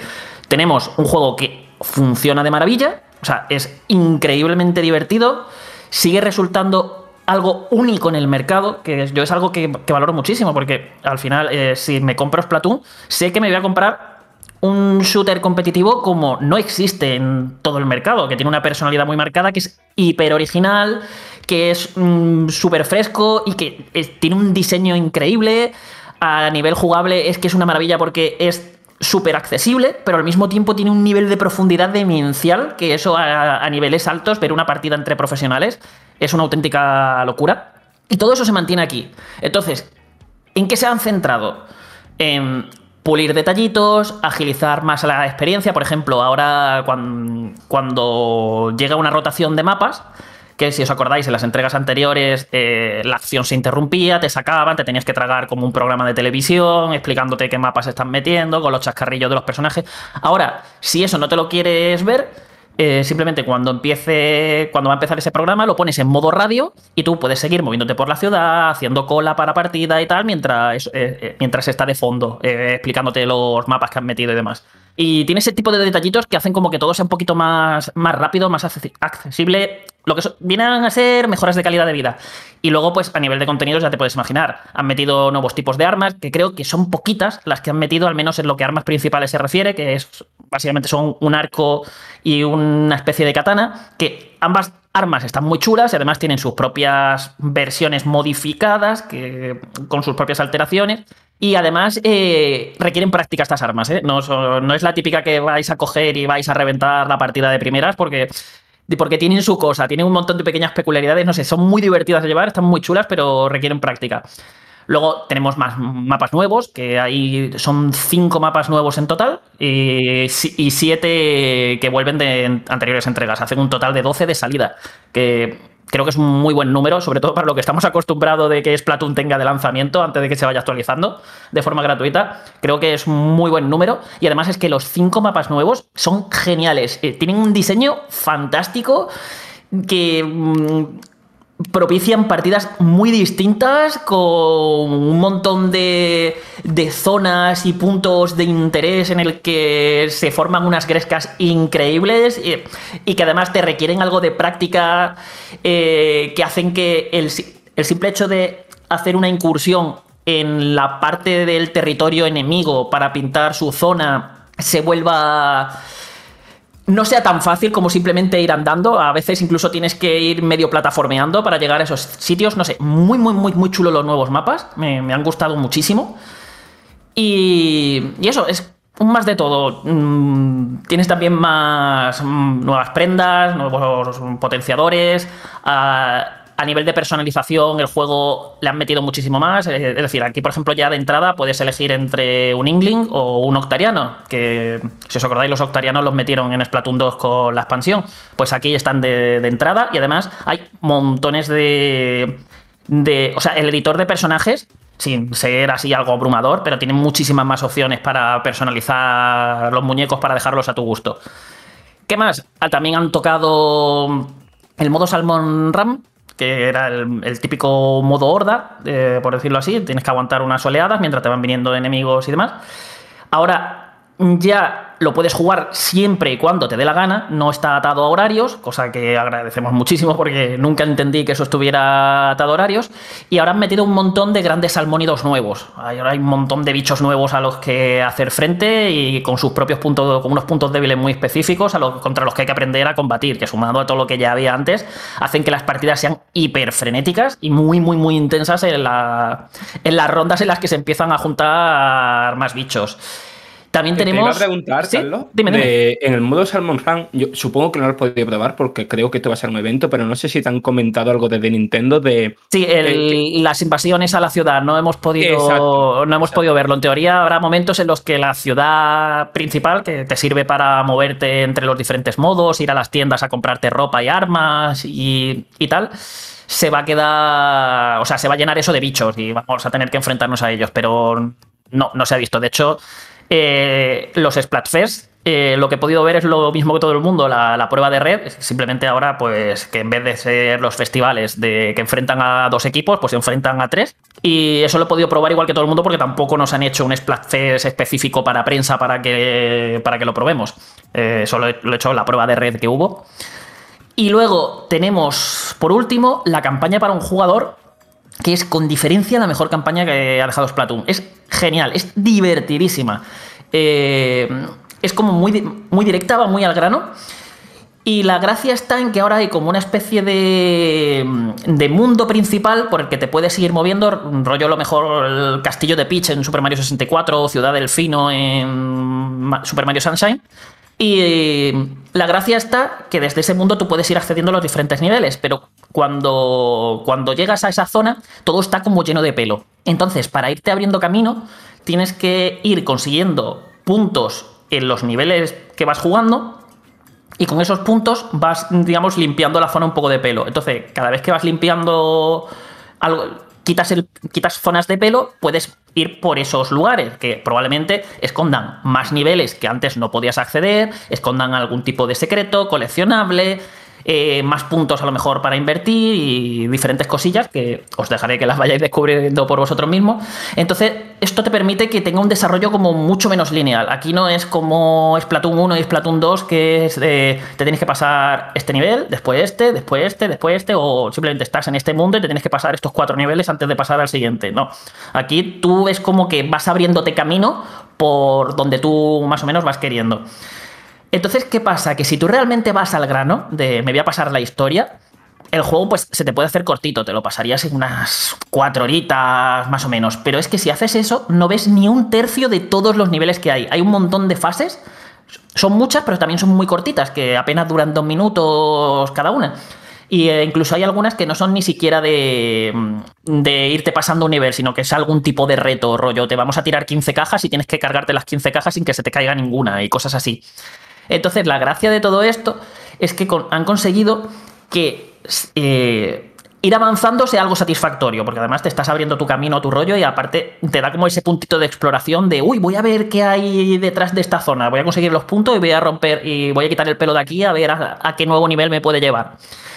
Y luego las propias fases, como son tan directas, son tan frenéticas, eh, Nintendo se ha podido, los, dise- los diseñadores de Nintendo se han permitido el lujo de incluir un montón de ideas diferentes. Entonces, cada fase es completamente distinta a las demás. Todas juegan un poco con el tema de, de eh, ofrecerte una aventurilla de acción y plataformas, pero siempre están como buscando nuevas maneras de retorcer eso, muy al estilo Nintendo, de meterte una idea, sacarle un prove- un provecho rápido y que el siguiente nivel sea una idea completamente diferente. Tan pronto estás en una especie de, de edificio en obras con francotiradores que tienes que ir escondiéndote, que, al próximo nivel de repente eres tú el que está con un francotirador y tienes que ir haciendo cosas, o de repente eh, tienes un arma, una de las nuevas armas especiales que han metido eh, con energía infinita y tienes que ir avanzando con ella.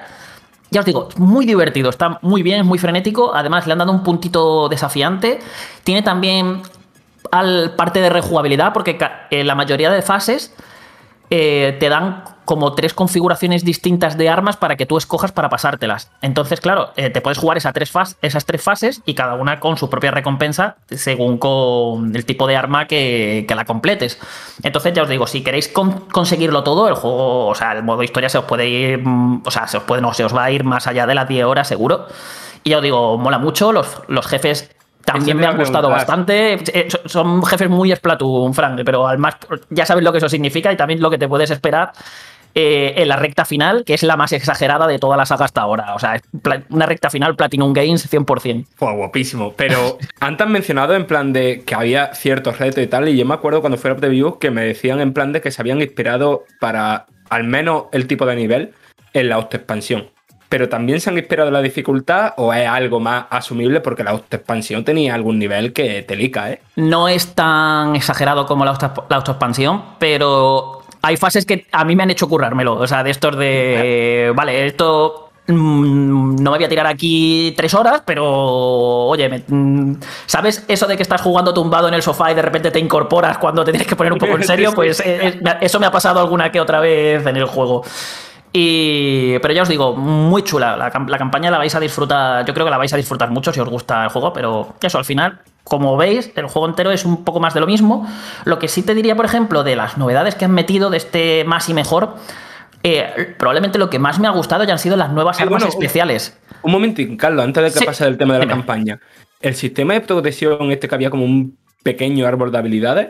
¿Qué puedes contar de eso? Mm, está ahí, para mí me resulta un poco anecdótico, no es que lo haya notado mucho durante las partidas, pero básicamente en algunas fases eh, consigues como unos puntos, unas chapitas, no sé cómo decirlo, son una especie de chanquetes, parecen, o, o, sardina, no, no me acuerdo ahora mismo del nombre, eh, que nada, eh, los vas acumulando y eso lo vas usando en un árbol de habilidades muy sencillote para irte desbloqueando mejoras para el personaje. Que tú, ya digo, no, no yo no es algo que haya dicho gracias a esta habilidad, como lo estoy notando y qué fácil se me está haciendo ahora a este nivel. No, yo siempre he tenido una experiencia de juego similar a medida que iba subiendo. Y luego además, a medida que vas jugando, vas reintentando, vas consiguiendo como unos puntos secundarios que también te van sirviendo para desbloquear esas habilidades. Al principio es como que tienes que romper el candado con los chanquetes estos que he dicho y luego con los puntos de mejora es con lo que obtienes esas habilidades dentro del árbol. Y, pero vamos, ya digo, no es, es algo que está ahí, sí, pero que tampoco eh, podría haber estado, yo creo, un poco más, un poco más currado, o al menos que el jugador lo note más, que diga, me lo he currado, he desbloqueado esta habilidad y cómo la noto. No, eh, no es que te cambie mucho la forma de jugar. Y lo que decía antes, eh, volviendo al multijugador, son las nuevas armas especiales, que me flipan. Es decir, eh, me flipan más que las armas normales, que ya sabéis, las armas especiales en Splatoon son como las típicas ultis de cualquier. de muchos otros juegos que eh, tú vas combatiendo, vas pintando el escenario y vas rellenando una barrita de especial. Cuando la rellenas, puedes usar el arma especial. Pero es que han tenido ideas loquísimas que hacen que eh, sean hiperdecisivas eh, las partidas. Ya lo eran antes, pero es que ahora hay cosas como montarte en un cangrejo robótico y ponerte a rodar por el escenario reventándolo todo con un cañón súper fuerte que tiene. Lo mismo te montas en un tiburón y, y te lanzas hacia adelante y en el momento que, o cuando terminas el recorrido, o en el momento que tú pulsas el gatillo, el tiburón se para y, explota y vamos, todo lo que hay alrededor lo, matas y lo pintas de, tu color. Eh, hay también una especie de. Te conviertes como una especie de Spider-Man, en el que puedes ir moviéndote como Spider-Man por el escenario, lanzando el tentáculo y estampándote contra lo que haya ahí y reventando también. Eh, hay algunas que también son de apoyo, como poner una especie de nevera en el que la gente pasa alrededor, en los que tus compañeros, al pasar al lado de esa neverita, eh, consiguen una bebida y esa bebida de repente hace que se muevan más rápido, que, vamos, los potencia durante un tiempo. Y ya digo, hay bastantes, bastantes armas especiales nuevas y es que las estás viendo en partida todo el rato y estás viendo cómo van cambiando, cómo te tienes que adaptar a ella, cómo estás viendo de repente, ostras, ese se ha montado en un cangrejo, voy a echarme para atrás, no me vaya a reventar, voy a intentar cargar el especial. Te va cambiando mucho la estrategia que vas teniendo durante las partidas y hace que sean todavía más divertidas que antes, porque claro, a esto también hay que sumarle que vuelven todas las armas mm, de, juegos de los juegos anteriores y todo al final pues esto acaba sumando, acaba sumando, acaba sumando y te acaba dejando una experiencia muy divertida. Al final sigues teniendo la experiencia puramente Splatoon que llevamos teniendo desde el primer juego, pero ya con más contenidos que nunca, más pulida, más perfeccionada. Ya digo, yo la verdad en este sentido mm, contento con el juego porque a, ver, sí, se le puede criticar que no deja de ser una especie de Splatoon 1.75 o, o, algo así, pero es que sigue siendo muy divertido, es que es la cosa, es un juego y además es que lo, lo juegas a día de hoy. Hay que tener en cuenta que, que han pasado ya cuatro, no, cinco años desde el Splatoon 2. O sea que, que hay otras sagas, muchísimas sagas de shooters, que a lo mejor innovando todavía menos son más frecuentes. Y no solo eso, sino que de esas sagas de shooter menos frecuentes tienes como otras 20 alternativas que te ofrecen más o menos el mismo tipo de, el mismo tipo de experiencia con Splatoon. Es que todavía no... No hay. Entonces, ¿qué pasa? Eh, ¿Le vamos a pedir que nos cambien en Splatoon por completo?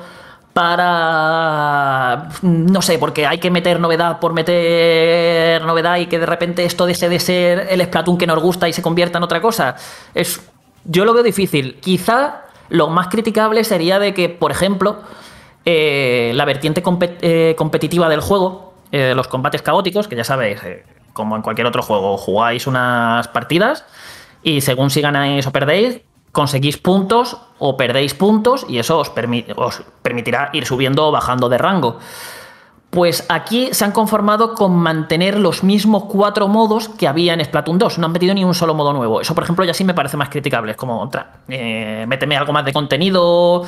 Eh, innova, por ejemplo, ¿qué te digo yo? Arréglame las, algunas chapuzas, como el tema de que el chat de voz tenga que ir por la aplicación esta de Nintendo, que, es horrible. Eh, hay pequeños detallitos así que se puede. o por ejemplo, el tema de la rotación de mapas, que es algo que me llevo quejando desde el primer juego, porque en el primer juego lo puedo entender, había cuatro mapas de lanzamiento o cinco. Entonces, con la rotación de mapas, que era cada dos, tres horas, eh, tienes dos, dos únicos mapas para jugar por modo ¿Qué pasa? Que ahora tenemos 12-13. Eh, no me hagas estar jugando 3 horas los mismos dos mapas hasta, poder, hasta que cambie la rotación. Eh, son esos pequeños detallitos que yo creo que sí que se podrían haber. que tiene que ver, aunque esto no tiene mucho que ver intrínsecamente con el análisis, pero tiene que ver un poco con esta filosofía de Nintendo de que ellos quieren que jugamos sus juegos como ellos quieren. Eh, en este caso, por ejemplo, seguro que su idea detrás de esa decisión es que te conectes, juegues un par de partidas o tres y después a las tres o cuatro horas vuelves y juegas un poquito más. Que para mucha gente no tendría sentido, pero es como esta, esa mentalidad que tiene Nintendo de eh, mm, tenéis que jugar así como yo digo a mis juegos. Sí, y luego, eh, para cuando metes una novedad, lo que han metido es una cosa llamada lucha car territorial, que es un minijuego de cartas eh, coleccionables mezclado con juego de puzzle sinceramente es que no me pintan nada en este juego. O sea, yo, yo, entro a Splatoon para jugar a Splatoon. O sea, entras a Splatoon porque es un juego de acción multijugador o te vas a la campaña, pero te vas a ir a Splatoon a pasártelo bien con lo que es la jugabilidad de Splatoon, que es lo que diferencia esta saga y lo que lo hace también. Y de repente me pones el típico minijuego de cartas, eh, que a ver, que no está del todo mal, que tienes que, por turnos, vais colocando cartas y tenéis que ir rellenando casillas con la forma que tenga la carta de vuestro color para que al final de los turnos el, tú o el contrincante eh, intentes tener más casillas de tu color que, que tu rival que encima de lanzamiento este minijuego no se puede jugar contra gente, que es algo que va a llegar con una actualización gratuita, que es algo que ya nos ha confirmado Nintendo, pero que ahora mismo no se puede. Ahora mismo lo único que puedes hacer es jugar contra los mazos de la gente, de, la gente que te vayas encontrando por, por la ciudad, pero que lo que juegas, eh, ya te digo, juegas contra la, la, inteligencia artificial, contra la CPU, no juegas contra humanos. Que es como, venga, pues encima me das todavía como menos motivos para, para intentar sacarle partido a esto, no sé, es, es algo que me sobra. ¿Tiene algún tipo de recompensa? La recompensa que te van dando por subir el propio progreso para ir desbloqueando nuevos rivales a los que enfrentarte o más cartas. Es que al final no... Por... Lo bueno es que puedes pasar completamente de él. O sea, es algo que si no te interesa, pasas olímpicamente de este modo y te olvidas. Pero no sé, para haberse currado esto, que además hay como 150 cartas diferentes, eh, sí, inviérteme, inviérteme esos recursos, no sé, en más mapas, en mo más modos, que apenas hay modos de juego, en más armas principales, que solo has metido dos armas principales nuevas. Eh, es una novedad que a mí no me aporta nada. O sea, es como. No me la llegan a meter y es que probablemente incluso te estaría hablando mejor del juego, porque ni, no estaría pensando en han gastado recursos en esto. Que habrá quien le guste, sí, pero no sé, al final no sé qué te parecerá a ti, Fran, pero yo si voy a jugar a cartas me abro un Magic Arena, un Hearthstone o algo de esto para jugar un juego de cartas eh, coleccionables. No entro a Splatoon a jugar a cartas de sí, este sí, tipo. Sí, totalmente. O sea, yo es que cuando lo anunciaron, en mi, en mi cabeza esto era un minijuego de partida muy breve que servía para a lo mejor desbloquear eh, ropa y camiseta y y otro ítem para el personaje. Pero si me está diciendo que no hay ningún tipo de intersección entre lo que es Splatoon y lo que es este minijuego, que en verdad es como un juego aparte dentro del juego, pues no sé lo que dice. Hay muchísimas otras opciones gratis que quitan el sentido a, a, a, este modo, vaya. Pero vamos, quitando eso ya al final lo que, lo que te digo, sí, y creo que es la idea con la que se tiene que dar a la gente. ¿Os gusta Splatoon? ¿Tenéis más ganas de, de más Splatoon? Lanzaos porque, o sea, es apuesta segura. Es que ya sabe, o sea, si habéis jugado Splatoon sabéis qué es lo que os va a ofrecer. No es como otros juegos que podéis tener un poco más de dudas. Uy, no sé si me va a gustar, no sé si me va a merecer la pena. No, no, no. Aquí es que ya has jugado a Splatoon. Tú, realmente ya habéis jugado Splatoon 3. Lo que no habéis jugado es a todos los contenidos nuevos que trae y a todas las mejoritas que, que han incluido. Pero realmente habéis jugado a Splatoon 3 ya. Entonces sabéis perfectamente si os va a gustar o no. Y aparte yo creo que este juego sí que va a tener mucho recorrido, o sea, ya, ya, lo tuvo la segunda entrega, pero aquí ya de entrada han anunciado dos años de expansiones, o sea, de actualizaciones gratuitas y expansiones. Y yo no descartaría que el juego incluso esto lo acabaran alargando un añito o, dos más de lo que, de lo que ya han dicho. Así que probablemente esto no, no, va, no va a hacer más que mejorar. Y yo creo. Mmm, que para cuando terminen con las actualizaciones va a quedar un juego monstruoso a nivel de contenidos y, de cosas. Y yo creo que es una apuesta segura, vamos, si os gusta. Y, vamos, para mí es ahora mismo de los juegos para jugar multijugador online más divertidos que hay con diferencia en Nintendo Switch. O sea, en, bueno, Nintendo Switch y en el mercado. Es porque es de estos juegos que de verdad perdía la noción del tiempo. Es que me ponía a jugar y como son partidas de tres minutos, para cuando te quieres dar cuenta es que te has jugado 20 partidas seguidas. O, no, lo, o sea, pero de verdad, que era como me, me, tocaba por trabajo, venga, a las 9 de la mañana estoy jugándome mis partidas territoriales. Cuando miraba el reloj eran ya las 1 de la tarde. Y era como, ¿qué ha pasado aquí? ¿En qué momento? Ya os digo, muy divertido, engancha mucho y si tenéis además gente con lo que jugarlo, ya os digo que es que es una apuesta segura este juego. Y después que eso, que lo has comentado todo y que entiendo que hay mucha gente así, o sea, la, la mayoría de la gente, de, con gente que conoce Splatoon, el 1 o el 2. Pero a que habrá mucha gente que llegue de nueva a Splatoon 3 por la curiosidad del, de los mediáticos, ¿no? Que han sido los dos juegos anteriores. Y que aquí se, seguramente se van a encontrar con una cantidad loquísima de contenido. Que eso que lo mismo que a, la gente que haya jugado, pues a lo mejor lo percibe como, vale, esto ya lo he visto, para muchísima gente será, pues que gran cantidad de cosas por hacer ahí aquí de repente, ¿sabes? Además, este, eh, esta saga, una cosa que tiene, y además lo llevo mencionando desde la primera entrega, que creo que una de sus grandes virtudes, es lo amable que es realmente con los novatos. Es decir, si venís de primera saga aquí, lo mismo al principio vais a encontrar que es una locura, la gente metiéndose, convirtiéndose en calamar, metiéndose en la tinta, pegando saltos por todos lados, reventando sin saber qué os ha pasado. Pero es un juego en el que, como el modo principal, que son las batallas territoriales, consiste en pintar el escenario, tú realmente te puedes sentir útil y ayudar a tu equipo dedicándote a pintar el escenario. A lo mejor no se te está dando bien enfrentarte a otros jugadores, pero tienes compañeros que sí que más o menos se defienden. Y tú, a lo mejor en lo que ellos están pegando de tortas, mientras si ves que lo están consiguiendo aguantar, puedes ir dando ese apoyo colándote por los recovecos del escenario y pintando zonas que nadie está controlando en ese momento y ya estás obligando como mínimo a que el equipo contrario tenga que ir a recuperar esas zonas. Entonces, es muy, amigable de cara al usuario y aparte que hay montones de armas, hay algunas que sí, que requieren bastante habilidad con los mandos, pero otras que son como mucho más amigables, como a lo mejor puede ser. Iba a decir el pincel, pero el pincel realmente es que te tienes que saber mover, muy bien para pillar desprevenido al contrario. Pero por ejemplo, un rodillo mismamente, o armas así que no requieren mucho apuntado, eh, hace que al menos ese primer paso para ir jugando esas primeras partidas eh, sea bastante más asequible que en otros juegos del género. Y además, más adelante, todavía no está se implementará, llegará el, rango X para las partidas competitivas, que era algo que ya estaba en Splatoon 2 y que básicamente es cuando tú has subido suficientes rangos en el modo competitivo, llegas al rango X. Y ahí puedes seguir subiendo eh, dentro del rango X. ¿Y qué pasa? Que cuando llegas a ese, a ese rango, entras en un emparejamiento especial que solo te empareja con gente que también esté en el rango X, por lo que digamos que los más pros, la gente que más revienta y parte la pana en Splatoon, están jugando entre ellos mientras el resto puede disfrutar de partidas un poquito más, más tranquilas. Entonces, al final equilibra muy bien con quién, va, con quién vas a jugar y ese acceso que muchas veces los shooters pueden ser muy intimidantes, bueno, shooter, casi cualquier juego competitivo, que puede ser muy intimidante de primeras, de meterte en un juego a lo mejor que lleva, lleva mucho recorrido, como Splatoon lleva ya siete años de, recorrido, con gente muy viciada, eh, que doy fe, me he encontrado gente muy, muy viciada en las partidas del análisis. Y, eso, te lo puedes seguir pasando bien incluso así. Y nada, ya ir a partir de ese punto, ya ir tú mejorando poco a poco. ¿Hasta qué punto cambia el cómo te mueves en el Splatoon y el cómo la estrategia que llevas a cabo y todo eso, el tema de la esquiva cuando era en calamar. Porque yo lo poco que probé, a mí, me costó muchísimo acostumbrarme, pero muchísimo, muchísimo, muchísimo. Pero una vez empezaba a hacerlo, en plan de. Me da la sensación de que puede cambiar bastante el juego. Cuesta, pero eh, también te digo que me ha pasado que apenas hemos podido jugar partidas competitivas porque como piden rango 10, eh, muy poca gente los cuatro o tres días que nos han dejado los servidores abiertos ha llegado el rango 10 para poderlas jugar. Pero sí que eh, las propias territoriales ya he visto algunas mañas eh, de estas que te dejan loquísimo. De mira, te he pillado por la espalda, te tengo, te voy a reventar.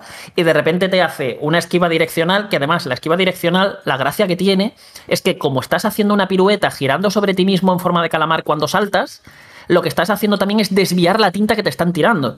Entonces, a lo mejor, imagínate el típico que te viene con unas pistolas duales, lo has pillado, te hace la maña de pegarte una esquiva, tu, tinta la desvía y él, como está esquivando, se coloca rápidamente en la posición de disparo rápida de, las duales y te ha reventado antes de que hayas podido reaccionar. Y ese tipo de cosas que he visto que a nivel profesional, cuando, cuando veamos partidas de gente eh, en niveles muy altos, yo creo que, va a ser. O sea, ya es un espectáculo ver Splatoon entre partidas de jugadores profesionales y creo que ahora va a ser una auténtica locura las cositas que, va a hacer la gente. E incluso, no solo la esquiva direccional, sino el propio salto sino el propio salto vertical que tienes para ascender rápidamente y llegar a sitios en un momento y desde el aire cargarte a la gente que esté debajo tuya. O sea, yo os digo, son pequeñas novedades a las que hay que acostumbrarse, pero que, van a dar mucho juego en el meta. Y ya a esto le sumas todas las armas especiales, las subarmas y las nuevas armas. Y, ya imagínate, Frank. O sea, esto. Aquí vamos a tener que reaprender muchas cosas. Y ya no solo eso, también acostumbrarnos a los nuevos escenarios. Al final, tiene los suficientes motivos como para darle una nueva vida a lo que es Splatoon y que al final sea una compra que te merezca la pena si te gusta si te gusta el juego. Pues no sabes, Carlos, la alegría que me das por todo lo que estás contando estaba flipando, de verdad, porque digo, pero qué conocimiento tiene Fran sobre este juego. Claro, es que has hecho las impresiones en los últimos meses al menos una o dos veces, con lo cual, claro, por eso sabes tanto, porque lo has visto y la verdad es que em, suena tan bien que incluso te digo que en unas vacaciones yo, si ahora las tuviera, que no las tengo, me llevaría este juego perfectamente, ni que sea para jugar a la campaña. Eh, de todas formas, esto también es muy, de, muy visual, con lo cual eh, dentro de la, de la página web de Vandal, en el análisis, tenéis también un videoanálisis que ha hecho Carlos y ha dejado incluso algún detalle más por si queréis echarle más de un vistazo. Oye, Carlos, que ha sido un placer mm, tenerte aquí para contar un juego como este. El catálogo de Switch, desde luego, se fortalece muchísimo con esta edición. A mí es que la tinta brillante, te, lo prometo, ¿eh? me relaja tanto. Por eso me enganchó mucho el 2. A veces eh, me ponía muy tenso por el tema de que es un multijugador, pero luego lo que era pintar. Es que es, que es un juego tenso. O sea, es que yo creo, yo creo que todos los que hemos jugado de Platoon sabemos que es un juego muy tenso, que son, sí, que, que, son partidas de tres minutos que estás en los 20 últimos segundos diciendo, Buah, esta partida la tenemos ganada, tenemos pintado casi todo el escenario, de repente te barren a todo el equipo y estás viendo cómo en esos 20 segundos empieza el equipo contrario a pintarlo todo, pintarlo todo, pintarlo todo y tú no, no, no, no, no, que pierdo ahora, que pierdo ahora, que pierdo ahora. O sea, es un juego que te tiene hasta el último segundo sin pestañear. Es uno de esos juegos, mira, estaba pensando cuando estabas hablando de aquel juego ARMS que no tuvo tanto éxito y la verdad es que estaba muy bien diseñado y, tenía sus mecánicas y era, tenía su gracia, pero este Splatoon desde un principio ha venido para quedarse y por lo que dices, eh, con las novedades integradas en esta tercera edición, creo que va a ser, pues eso lo que decía, uno de los fuertes del catálogo de Nintendo Switch. Oye, te deseamos lo mejor para tus vacaciones. Sé que vas a volver dentro de poco porque estamos en la temporada en la que estamos, eh, dicen que es posible que antes de final de no mes. me he ido, no me he ido y ya me estás aquí diciendo ya de volver pronto, que, poco te van a durar las vacaciones. No, no, no, no, no, yo no, no, no he dicho eso, no. No, no, yo te deseo que como si te tienes aquí a final de año, pero tú sabes que este mes, y además tenemos todos la misma sensación de que puede albergar grandes sorpresas.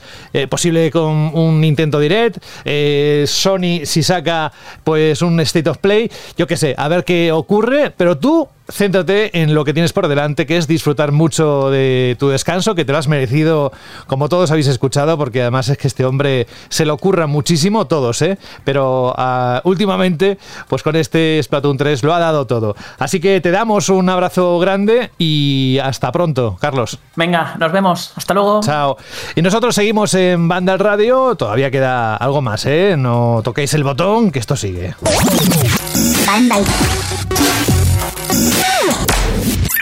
Radio.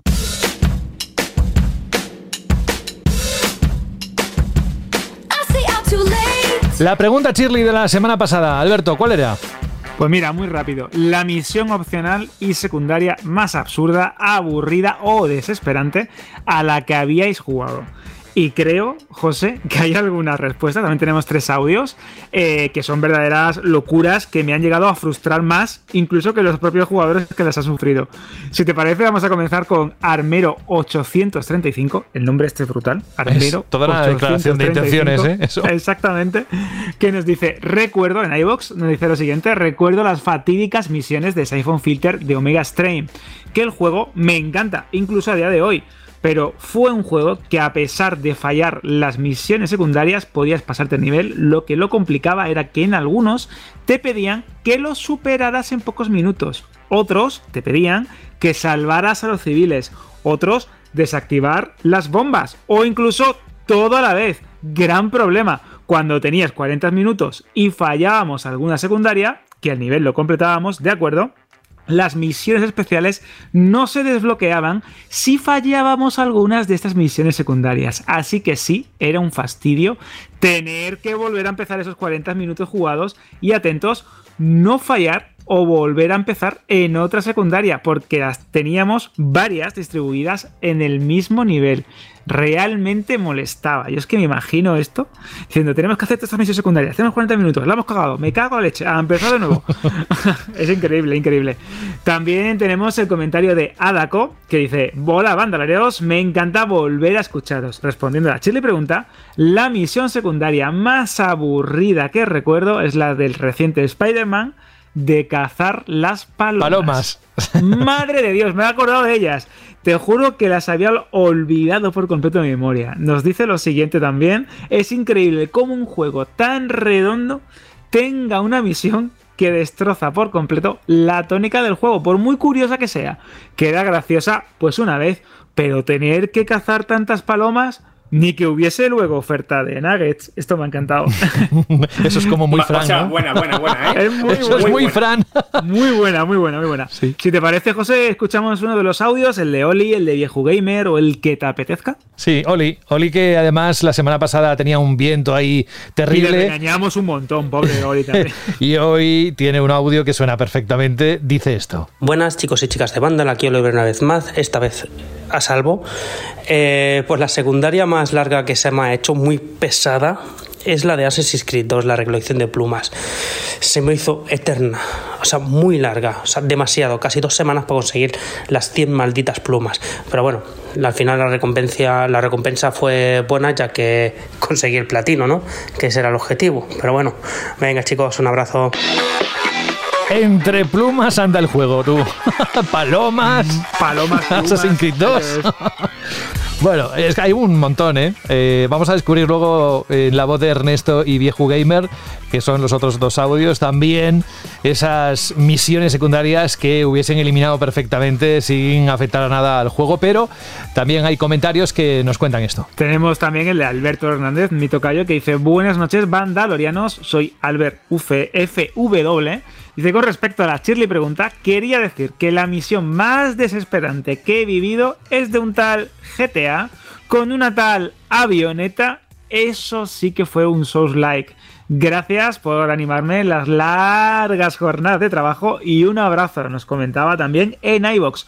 Y proseguimos con restaurante y algo más que se llama sí, el Nix, que dice Un bienvenidos de restaurante nuevo. y algo más. Y algo más. Bienvenidos de nuevo a mi vida, a todo el equipo de bandas. La pregunta Shirley dice, creo que las misiones secundarias más desesperantes de mi vida son aquellas que hay que hacer en Final Fantasy X para conseguir las armas de los siete astros, como esquivar 200 rayos, hacer un récord cero con los chocobos, etcétera. Aún no he podido conseguir todo y creo que nunca lo haré. Gracias por volver y gracias por hacerme tan a menos estos días con vuestro programa. Postdata, atento Fran, Fran G. Matas, eres un crack. De la bolsa. Oh, oh, madre mía, madre mía. madre Es que mía. además es rápido, ¿eh? Serán sí. malos, No le pero es puedes- rápido. No le puedes ceder. Si, si cedes, si cedes te, te- te cojo el brazo, te cojo el brazo. También tenemos el comentario de Mike City que dice de la Shirley, poco que decir, me hago mayor y en los videojuegos rara vez me meto a hacer las secundarias. Creo que la sección y porque me está gustando mucho y me viene bien también para subir de nivel es el Yakuza Like a Dragon. Juegazo. Y es verdad que es un juegazo y cualquier misión secundaria en los Yakuza, en los Jutmen, etcétera, son verdaderas locuras que merecen mucho, mucho, mucho la, la pena hacer. Así que ya creo que podemos pasar a uno de los audios, José. Pues venga, hola Ernesto. Hola chicos, soy Ernesto y os quería mandar un audio con mi respuesta para Chile Pregunta, que fue decirla y la tenía a huevo, clavada. Las misiones o unas de grupos de misiones más coñazo que yo he tenido que, que no nunca acabé de hacer porque era un soberano coñazo, son recoger todos los trofeos de Riddler en los Batman Arkham para conseguir acabar tanto en el City como en el Night la, historia completa del para cerrar la historia completa de, Riddler. Siempre me ha llamado la atención que en un juego en esos dos juegos tan redondos eh, metieran algo tan coñazo porque eran muchísimos y y vamos, yo de hecho nunca me vi, me vi cómo acababan por vídeos porque nunca pude con ello. Así que nada, esa es mi respuesta, un saludo y genial que estéis de vuelta. Es que como te pongas a platinear y te hagan pasar por el aro, no te queda más remedio, ¿eh? Pero es lo que queremos, que no se reinen los juegos de esa manera, sino que merezca la pena invertir esas horas que dedicas, ¿no? De- a veces de una forma comprometida, mm, incluso prescindiendo de otros momentos, ¿verdad? Y que luego te Claro. hagan esto. Es que un buen diseño de videojuegos eh, de mundo abierto con muchas misiones secundarias o en un juego de rol es precisamente que esas misiones secundarias, pese a que sean desvíos o side quests, nunca mejor dicho, sean interesantes, que te aporten algo y que te permitan pues descansar de la aventura principal, conseguir algún objeto opcional que te ayude para esa misión principal, que sean pues de calidad, no como la que nos comentaba nuestro amigo eh, Juan la semana pasada, ¿no? Con lo de las piedras del niño y el estanque.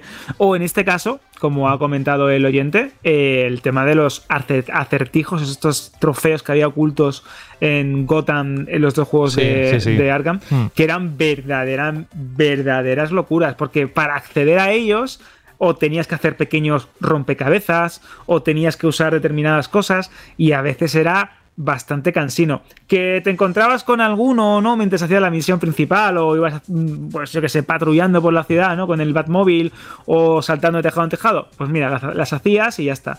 Pero estaban, eran bastante cansinas. Y yo también, de hecho, acabé claudicando y viendo por YouTube. También como Ernesto. Sí, el verdadero final o lo que me faltaba, porque es que o no tienes tiempo o te cansas o llega un momento en el que macho, mm, estoy jugando pero no estoy disfrutando. Entonces ya te das cuenta que hay, hay, algún problema y que lo que tendría que ser placentero se convierte en obsesión. Y eso no mola nada. Y ya para finalizar, antes de escuchar el audio de Viejo Gamer, que lo dejamos para el final, tenemos el comentario también de Ave Héctor que dice, hay de Assassin's Creed, de Far Cry, de GTA, de Skyrim, hay un sinfín de juegos con ellas, pero depende de qué emoción y ganas tengas por jugar, ya que si juegas sin ganas, pues todas te parecen aburridas, puntos suspensivos. De hecho, es verdad, ¿no? También depende mucho de la actitud con la que te enfrentes al juego. Si el juego te entra por lo que sea, por ejemplo, a mí Skyrim, yo creo que hice todas las misiones mm, habidas y por haber, le eché muchísimas horas, pues porque me gustaba la ambientación, me gustaba no sé qué, como soy el dragones y había dragones, pues ¿qué, quieres que haga? Claro, claro. Jugar, Es lógico.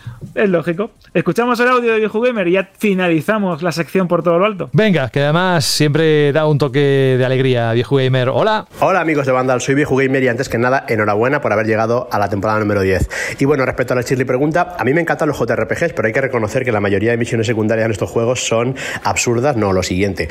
En concreto, me, me mucho esas que te encuentras a alguien en la puerta de su casa que te dice, pues he perdido a mi vaca, o he perdido a mi gato, o a mi hijo, que sí, ya me parece el colmo. A ver si me puedes ayudar a encontrarlo.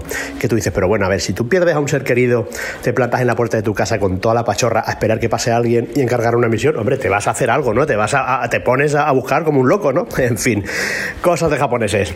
Venga, chicos, un abrazo. Tiene toda la razón del mundo. ¿Qué haces ahí esperando la puerta?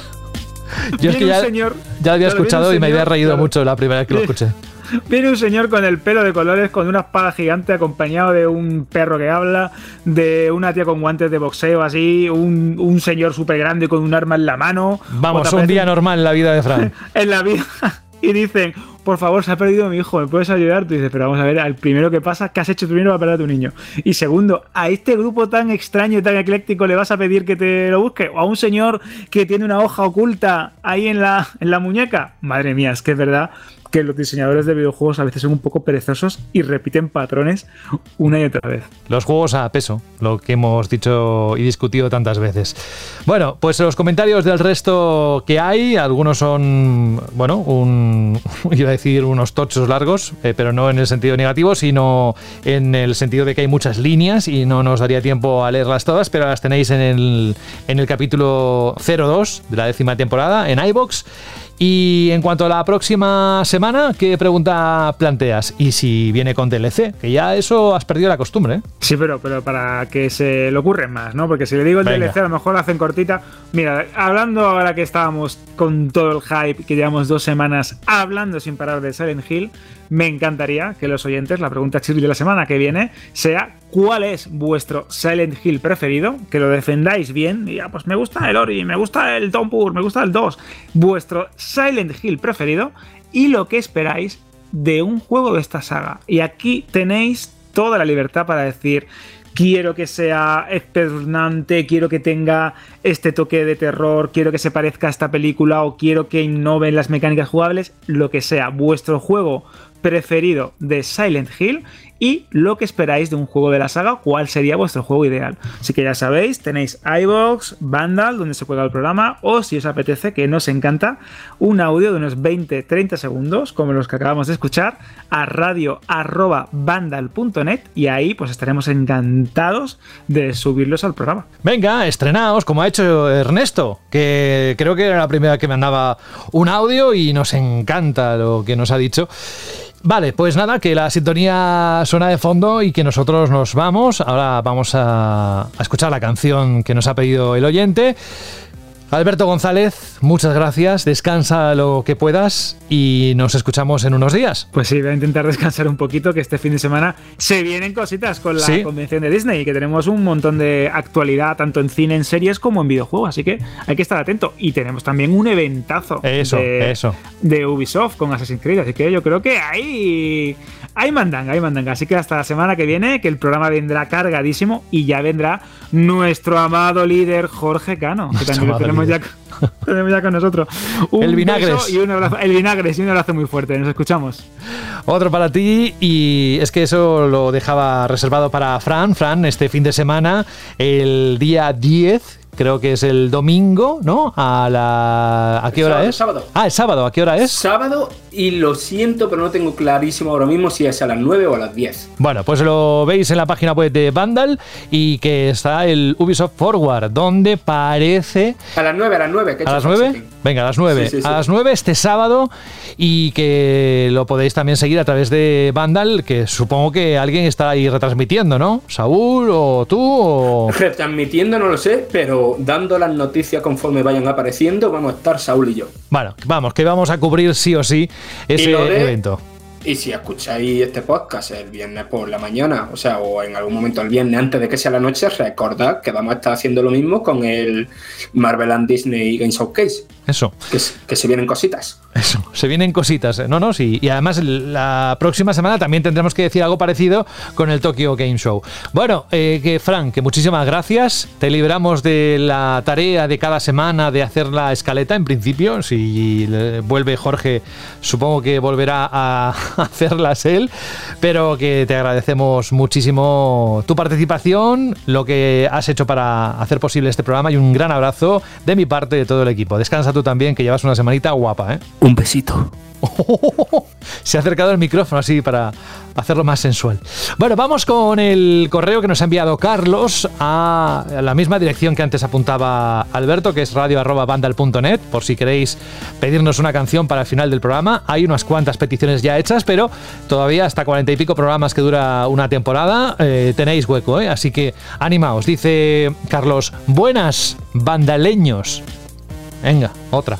Yo os imagino jubilados, reunidos en el bar del pueblo de Vandal, que se llama Bardal, contando vuestras batallitas, Jorge Cascarrabias, Fran con sus chistes, Carlos platinando el dominó, José eligiendo CD en el jukebox, Alberto y sus series, y etcétera.